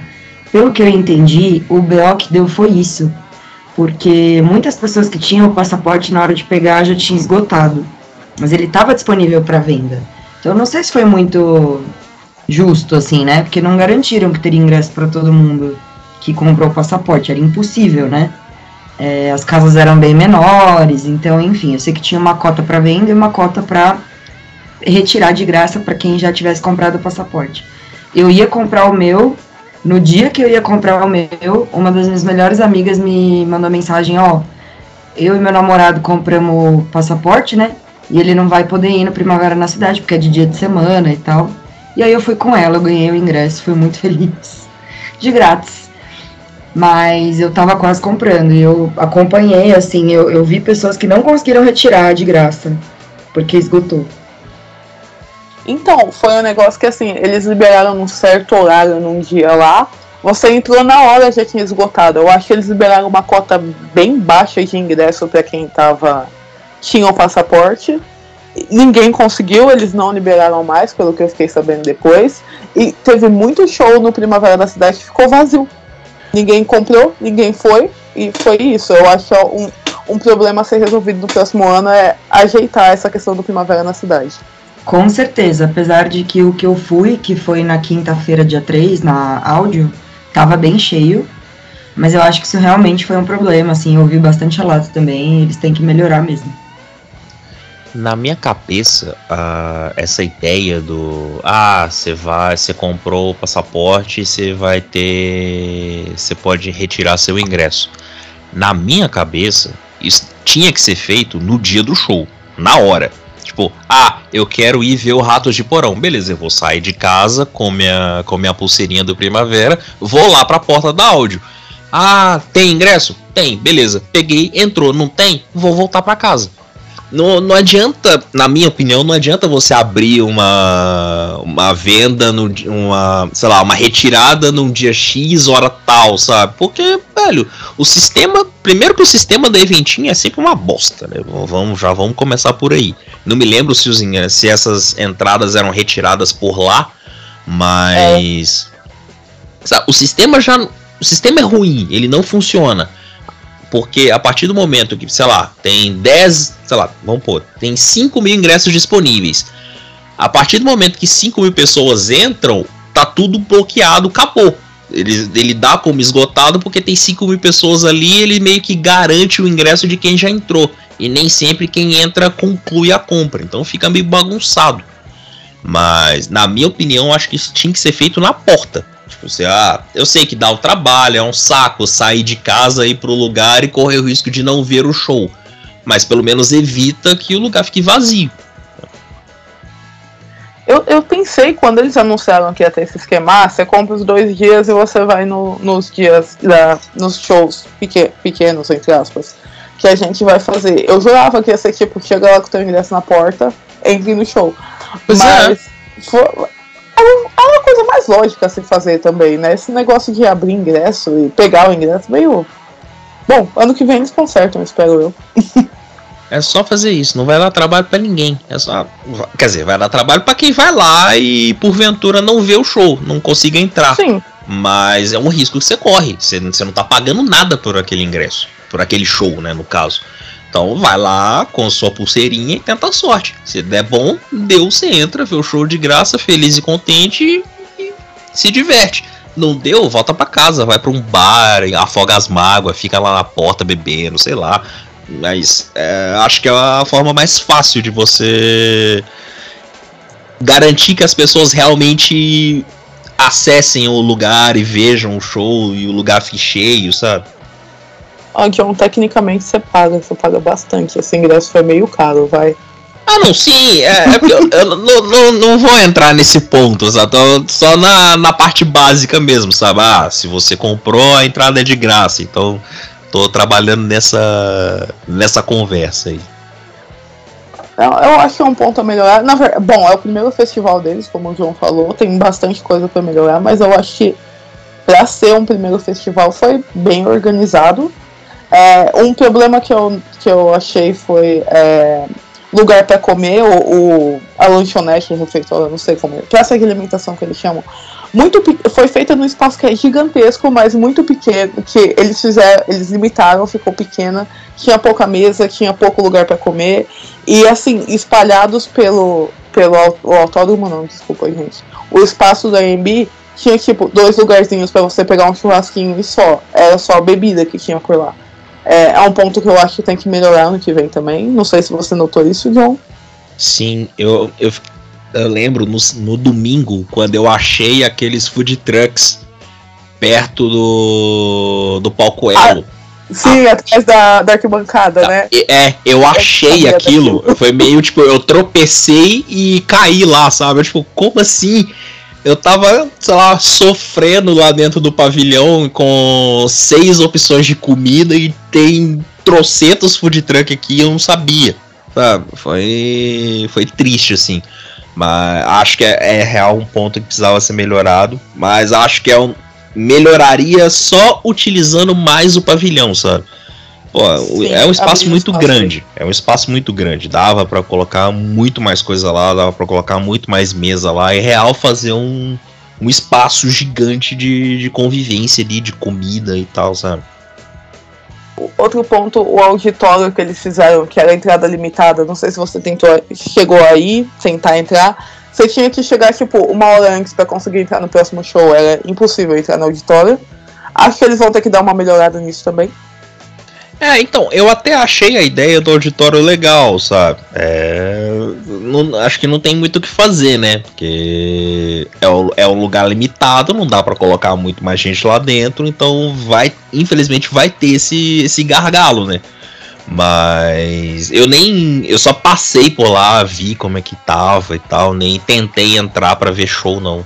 Só tava correndo mesmo entre o Primavera, Bex, Primavera, Bex, Primavera, Bex.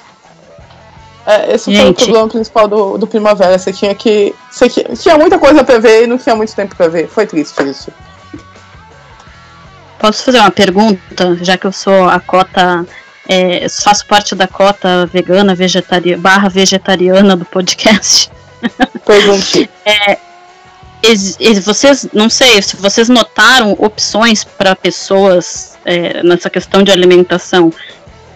Para quem é vegano, vegetariano ou pessoas que têm algum tipo de intolerância, porque eu acho que isso também é uma, um ponto a se considerar nos festivais que a gente ainda não tinha comentado, né?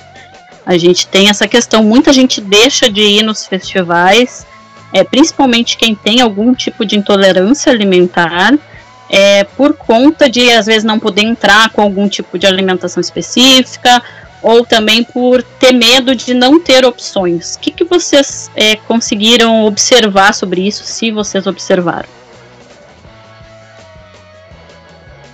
A, a balinha Icebreaker eu acho é vegetariana, pra te falar a verdade, Julie.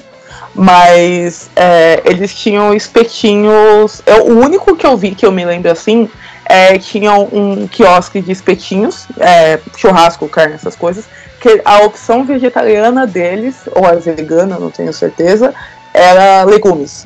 Legumes assados. E aí a única coisa que eu me lembro assim foi isso. É, tinha pastel de queijo, mas eu acho que não é vegano nesse caso, né? Vegetariano. Mas não me lembro de muita opção, pra te falar a verdade. Vegetariano nesse caso. Ah, então, é, então não tinha. Eu lembro do espetinho de, de legumes só, legumes, verduras. É, eu acho que restaurantes específicos para comida vegana, vegetariana, eu acho que não tinha. Pelo menos eu não, não me lembro agora. Alguns tinham opções, sei lá, um sanduíche específico, sabe? Mas, por exemplo, um restaurante focado, não, não me lembro de ter, sabe? Acho que as opções eram poucas, realmente. É, até eu tô perguntando isso justamente porque no Rock in Rio esse ano teve um restaurante vegano, o açougue vegano tava lá no Rock in Rio, e em 2017 eles já tinham um lugar especificamente para veganos e vegetarianos, então isso também é um ponto a se considerar, até porque é, o pessoal não é só veganos, né? Como eu falei, pessoas que também têm algum tipo de intolerância alimentar se beneficiam desse tipo de, de coisa. Como um festival é um, é um, lugar que a gente vai passar muito tempo, isso também é algo que a gente tem que considerar aí na nossa análise.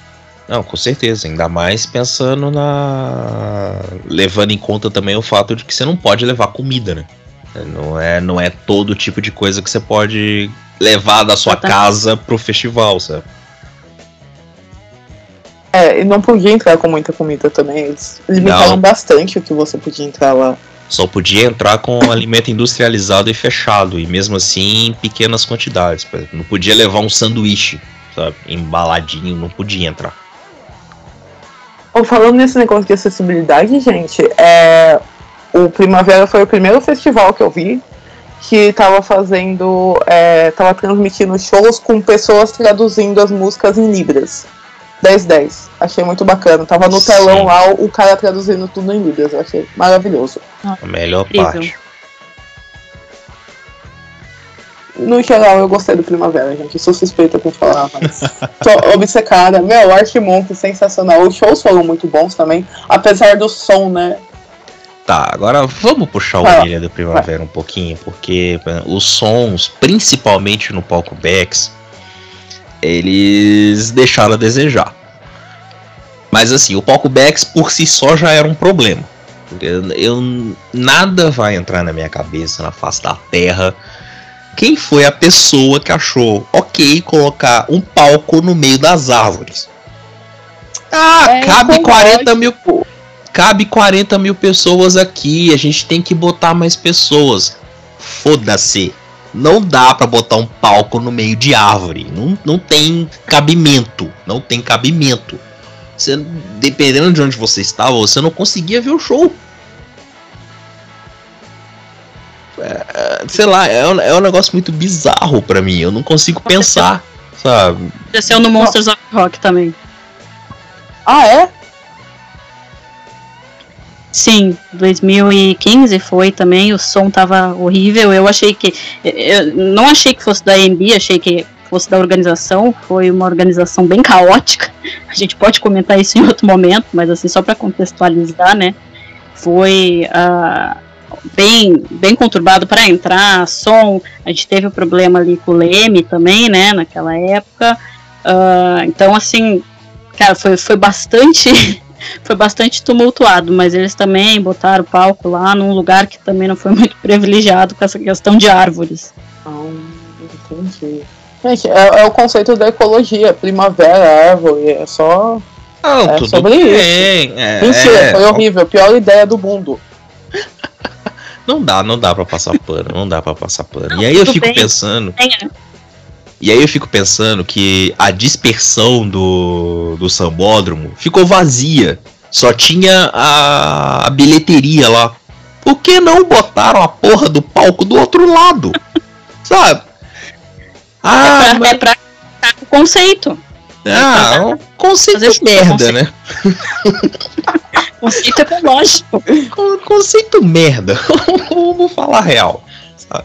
Mas assim, é, e aí tem tinha um problema. E aí, pelo fato de estar no meio das árvores, por ter sido um fim de semana de muito frio e muito vento, em determinados momentos o som simplesmente desaparecia. Dependendo de onde você tava, você não conseguia ouvir o que tava rolando no palco. E aí, dependendo de onde você tava, você não conseguia ouvir e não conseguia ver, porque tinha uma árvore na sua frente.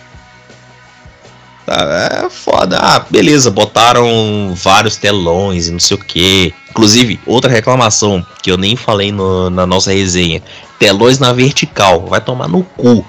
Essa vibe não. TikTok vai se fuder. Telão na vertical, não. Tá.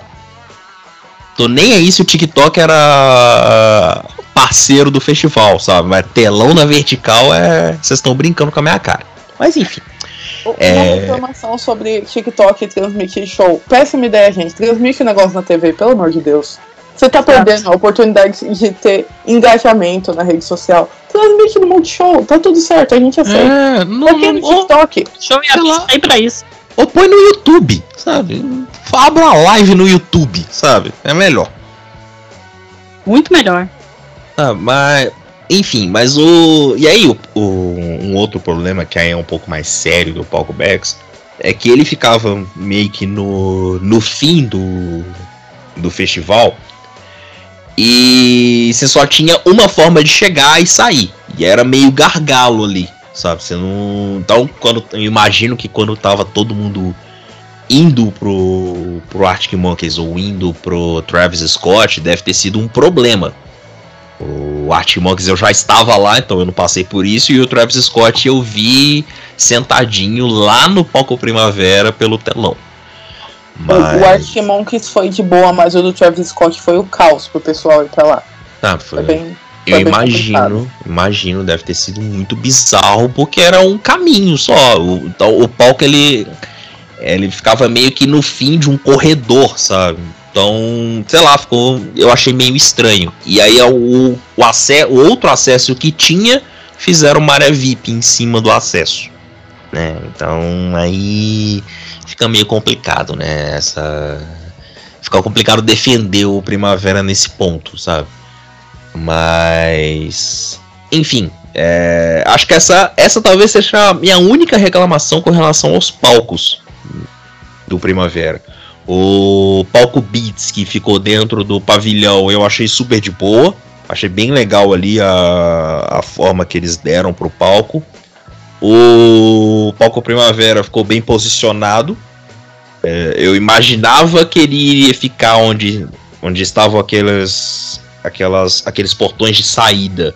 Mas eles colocaram do outro lado de forma que ele ficasse meio mais amplo assim para todo mundo ver, para ver se conseguia concentrar mais pessoas ali. O palco Elo para mim é foi o melhor de todos, o mais legal de todos, porque como eu sou uma pessoa idosa, tinha as arquibancadas do Sambódromo para ficar sentado, então perfeito. 10-10. E, e o auditório, eu não, não vi show no auditório, mas eu imagino. Pô, Deve ter sido legal ver show lá, pra quem entrou e tudo mais. Mas acho que cumpriu ali o propósito, né? Acho que não tinha muito o que fazer. É um auditório, tem sua limitação de público e tal. Não dá pra simplesmente deixar aberto e falar, vai, sabe? Então. Acho que não tinha muito o que fazer. Dos palcos, a minha única reclamação é o Bex mesmo. Espero que eles mudem, passem o palco pro outro lado no ano que vem. Eu- Eu acho que todos os erros que eles tiveram nos outros palcos foram compensados no palco Elo. Poder assistir um show sentada na arquibancada foi assim. Eu não esperava por aquilo. Foi uma agradável surpresa, sabe? Sim, sim. Foi uma beleza. Ah, Gente, o Primavera, a- fora a reclamação dos palcos, eu não tenho nada pra falar, foi incrível. Voltar pra casa foi meio complicadinho, mas nada que nenhum outro festival seja não seja um problema também. Eu sou grande fã do Primavera Sound, Acho que, festival do ano. é, acho que pra mim foi o festival do ano. Tudo bem que eu só fui nele, mas pra mim foi o festival do ano. Depois dessa resenha eu vou querer ir no Primavera. Me chame, Primavera, me chama. Vamos fazer o bonde do audiograma do Primavera 2023. Audiograma, é, mídia exclusiva de cobertura, né? do Primavera Sound, do próximo Primavera Sound. Chama a gente que a gente vai lá. Liga pra gente, gente. Eu, eu tô ansiosa, na verdade, pra ver o que, que eles vão fazer ano que vem de artista, porque esse ano foi tão bom, eu acho que eles não vão conseguir superar. Mas a gente vai ser surpreendido, eu acho. Ah, tem, tem, um, tem uns nomes legais na cabeça. Se o Pedro estiver ouvindo esse podcast e quiser umas dicas, vamos conversar. Tem uns nomes É, é- legais aqui na cabeça. Chili Pepper. Não, Red Hot, eu não quero Red Hot em festival. É que o Red Hot já tocou no Rock in Rio, já tocou no Lola, só falta Primavera. Não, mas o Red Hot não combina com primavera e eu não quero o Red Hot nunca mais em festival. O Red Hot só vem solo a partir de agora. Vai ruim todos os fãs. Gente, vamos dar notinhas? É, mesmo a gente não tendo frequentado os festivais, a gente vai dar notinha, porque a gente tá aqui pra dar opinião mesmo. E Porque é isso, a gente gosta de cagar regra e A gente- dar exatamente. opinião, exatamente. É isso aí que a gente faz. É Copa do. Mundo, eu vou falar sobre tudo que eu não entendo, entendeu? É sobre Sim. isso. ok, vamos lá. Notas para o Lollapalooza. Sete, pois muito perrengue. Não, vamos de 0 a 5 porque eu não sei fazer conta, gente. Então, três, A gente é de Três. humanas. 3. três, pois perrengue demais, gente. As necessidades básicas do ser humano têm que ser atendidas. É, eu acompanho a relatora, três também. Mas tô dando três, tô dando três por causa do line-up. Se o É, line-up tivesse sido mais cagado, daria, a nota ia cair. Vou dar 3 porque a média de quem já foi, quem já foi deu 3. Então,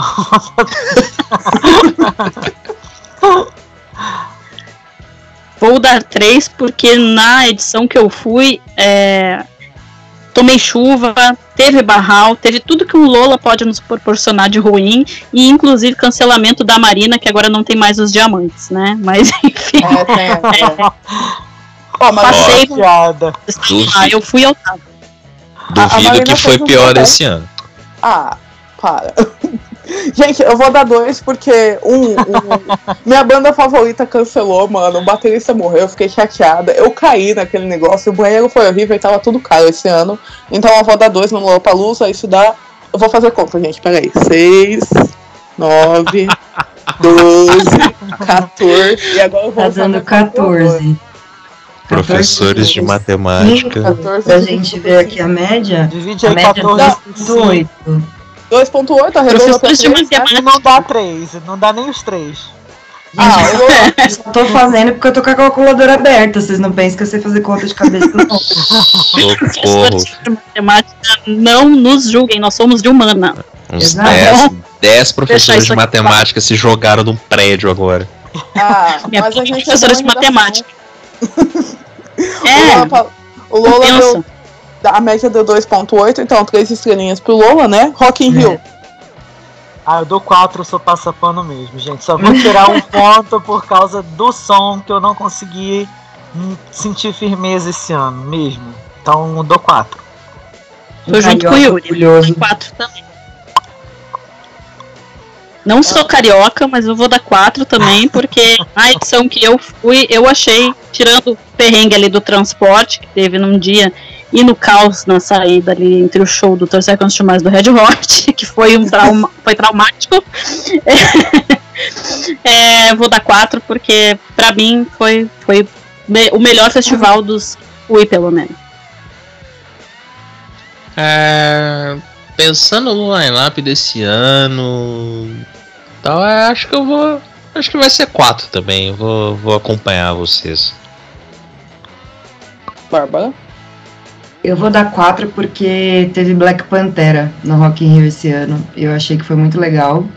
E antes da pandemia, o Rock in Rio também deu espaço para umas bandas que depois estouraram mais. Por exemplo, a Nervosa. A Nervosa acabou se ramificando agora em duas bandas, né? Mas eu achei incrível um festival como Rock in Rio dar espaço para bandas de metal tão alternativas do Brasil. E eu percebi que depois que elas passaram por esse festival, elas tiveram uma projeção e foram conhecidas, sabe? Então, eu nunca fui no Rock in Rio, eu não fico, não sou capaz de opinar, não fico confortável de opinar, mas eu acho que eles estão dando uns espaços legais. Até o Dead Fish tocou lá, fiquei, nossa, chocada, Ratos de Porão também. Então eles estão expandindo um pouquinho, vai. Então é quatro. É, Eu também vou dar 4 porque a primeira vez que eu vi o line-up eu falei, ah, eu vou querer ir num dia desses. Eu gostei muito da Megan Stallion ali no meio e os memes com Justin Bieber me divertiram pra caramba. E eu, eu adoro o Maneskin, eu acho eles bonitos e eles ganham uma estrela por causa disso, então é quatro. Nossa, sem fazer a conta da média, gente. Deu 4. Deu quatro! Eu, eu só queria deixar aqui uma observação sobre o Rock in Rio, que eu fiquei muito chateada, que eles levaram Duran Duran e Ahá no mesmo dia na edição de Portugal e não trouxeram isso para o Brasil. Então eu tirei um ponto, dei quatro, tirei um ponto por esquisito. E porque eles não botaram a Avril no palco mundo. Mas, Júlia, a gente tem Ivete Sangalo. É isso.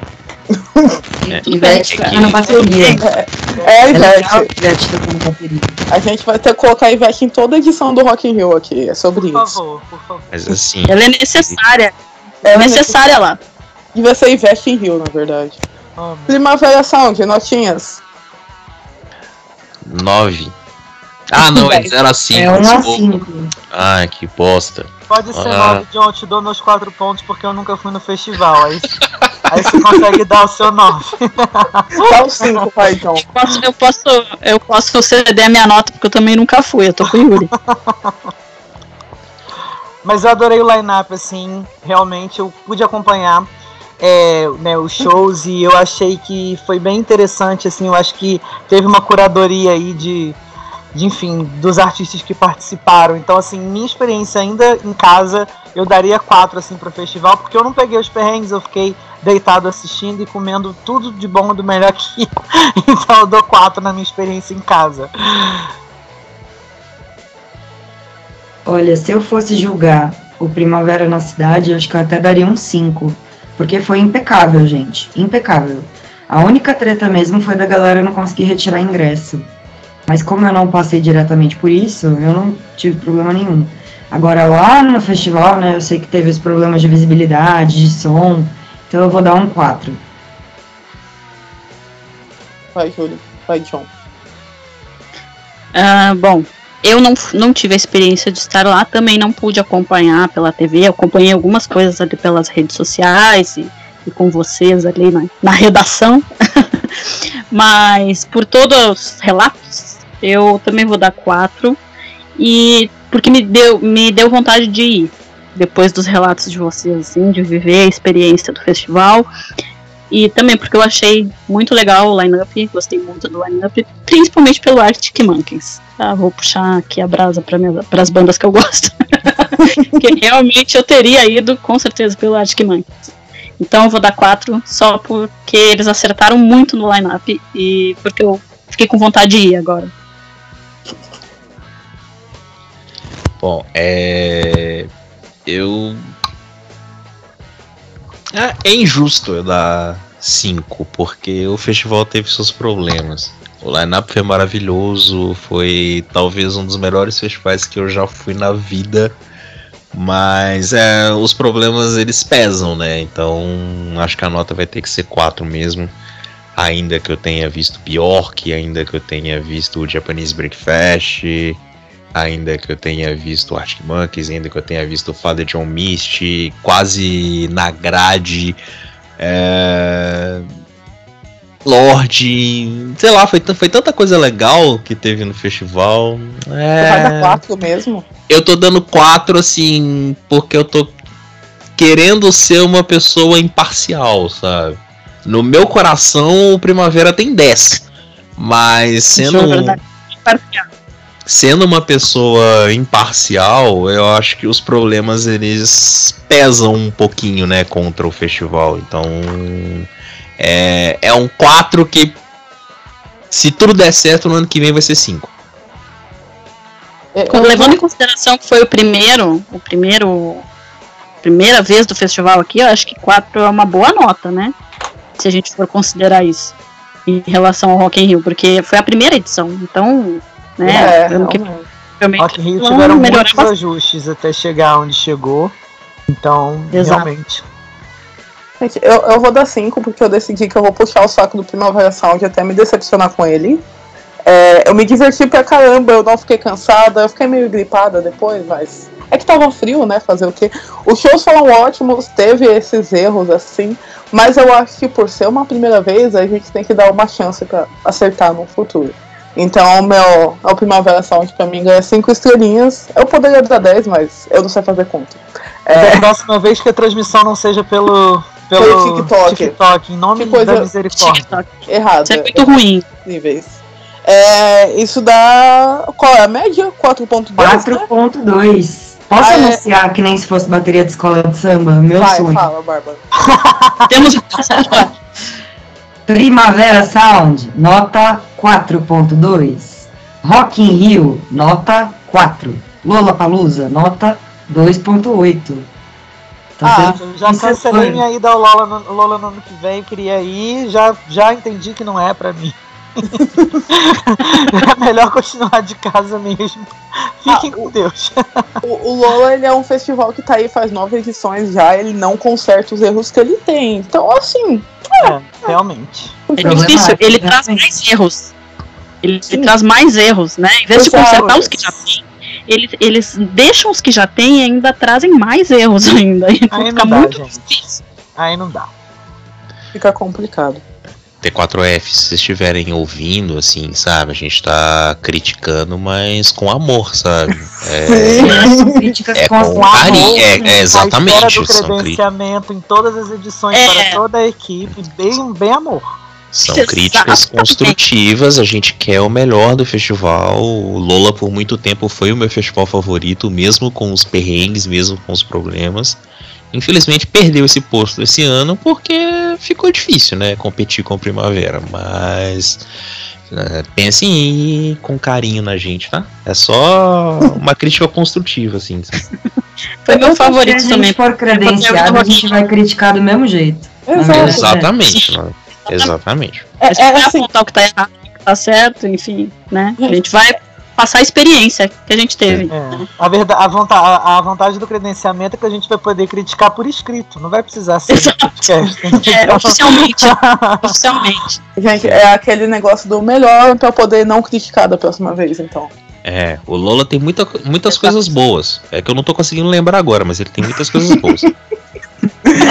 Gente, é isso então. O Primavera esse ano foi o nosso festival do ano, Ah, com favorito? 4.2 estrelinhas. Ano que vem a gente vai ter o The Town pra incluir aí no meio também, né? Bem ansiosos. É. Ansiosíssima para saber o que será de The Town.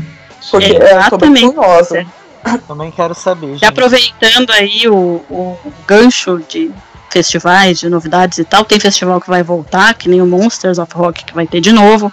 As expectativas de vocês, eu gostaria de saber para os próximos festivais que vão vir no ano que vem, não só os que a gente já comentou aqui, mas novos festivais e, enfim, e os que estão retornando das cinzas como Monsters of Rock.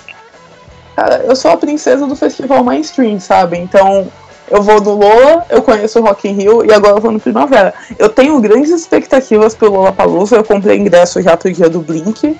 Eu acho que o line-up tá bem legal, apesar do Drake fazer o quê? Momento inveja. Pô, teve essa- do Drake. Gente, o Drake não dá, não Apesar tem por que trazer esse homem aqui. Tem tanto rapper legal, pra que trazer o Drake? Mas eu tenho grandes expectativas pro Lollapalooza.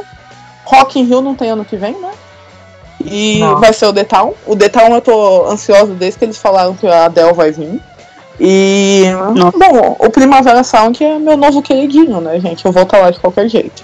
Ah, eu tô ansioso também pra ver como é que vai ser, né, o The Town. E eu, é, aqui em Petrópolis, né, em Itaipava, tem o Rock the Mountain que tá bombando muito, assim, só se fala, né, no, nesse festival. E eu sei que é, o foco realmente é bem, assim, né, as, é, as bandas, né, os artistas brasileiros, mas eu quero ter a experiência de ir, como é pertinho daqui. E se eu for, ano que vem eu trago pra vocês, assim, as minhas impressões. Mas tá nos meus planos visitar. E quem sabe talvez o The- Town, né? Vamos ver aí o que, que eles vão oferecer de line-up. A verdade, gente, é que tá tendo tanto show que ninguém aguenta o bolso, né? É opção demais agora. Era meu sonho de criança e adolescente, assim, que o Brasil tivesse muitos shows também internacionais, e é o que a gente tá vendo, né? Apesar da pandemia ter lascado todo mundo de todos os jeitos possíveis, eu não sei de onde a galera consegue tirar dinheiro, porque tá tudo esgotando, né? Isso me impressiona muito, assim. Isso Claro, se né? chama parcelamento, limite no cartão de crédito, cheque especial, empréstimo, agiota. É, isso. Mas é impressionante como os, os ingressos estão esgotando. A gente tem aí também shows individuais ano que vem que já estão bombando. É, então é isso, né?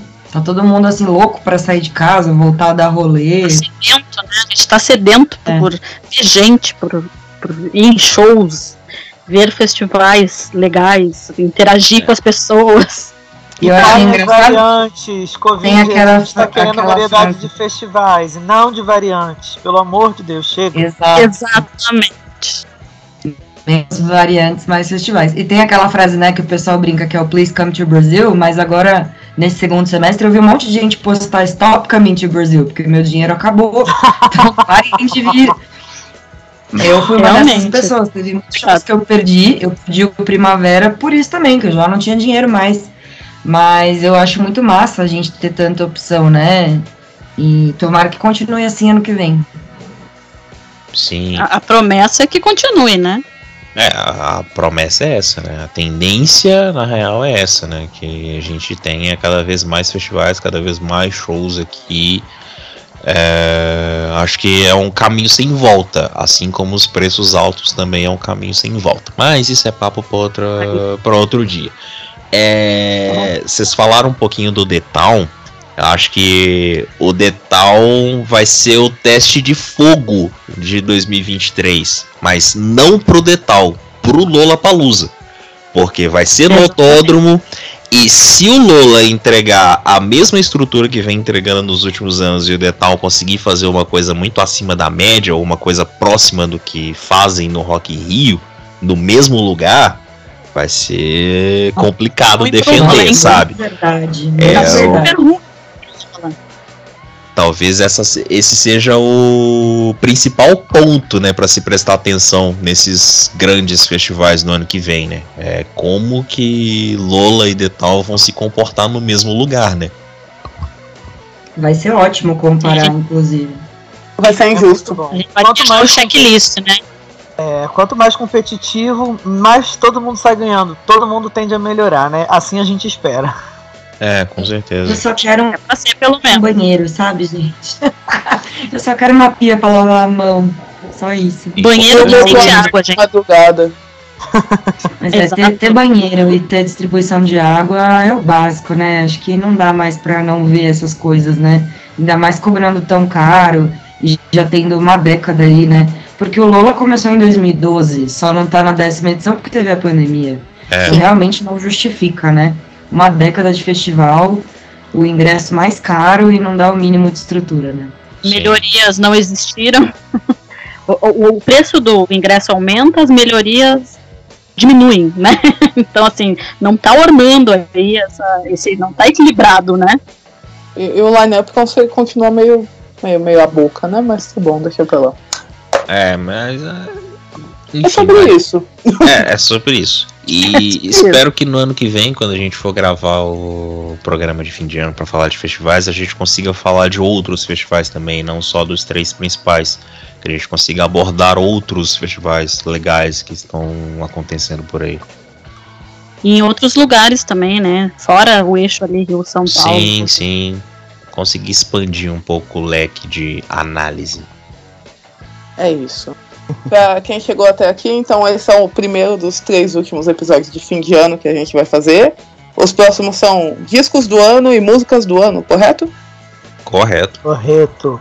E Vai dar muita discussão, muita briga, muita confusão, muita intriga, muito dedo no olho. Na hora eu- do manequim, o audiograma vai acabar, vai ser a briga, assim. Vai ser a briga final. né? Gente, mas pelo menos A gente falando concorda na Beyoncé. Tem que olhar pelo lado Óbvio. positivo. É. Já vou começar a distribuir meus panfletos aqui pro pessoal falar bem do Renaissance. Enfim, não vou dar spoiler não. É, mas é é a única unanimidade no site, ó. É o que importa. Muito obrigada, então, todo mundo que ouviu aí a nossa volta do audiocast sobre os festivais.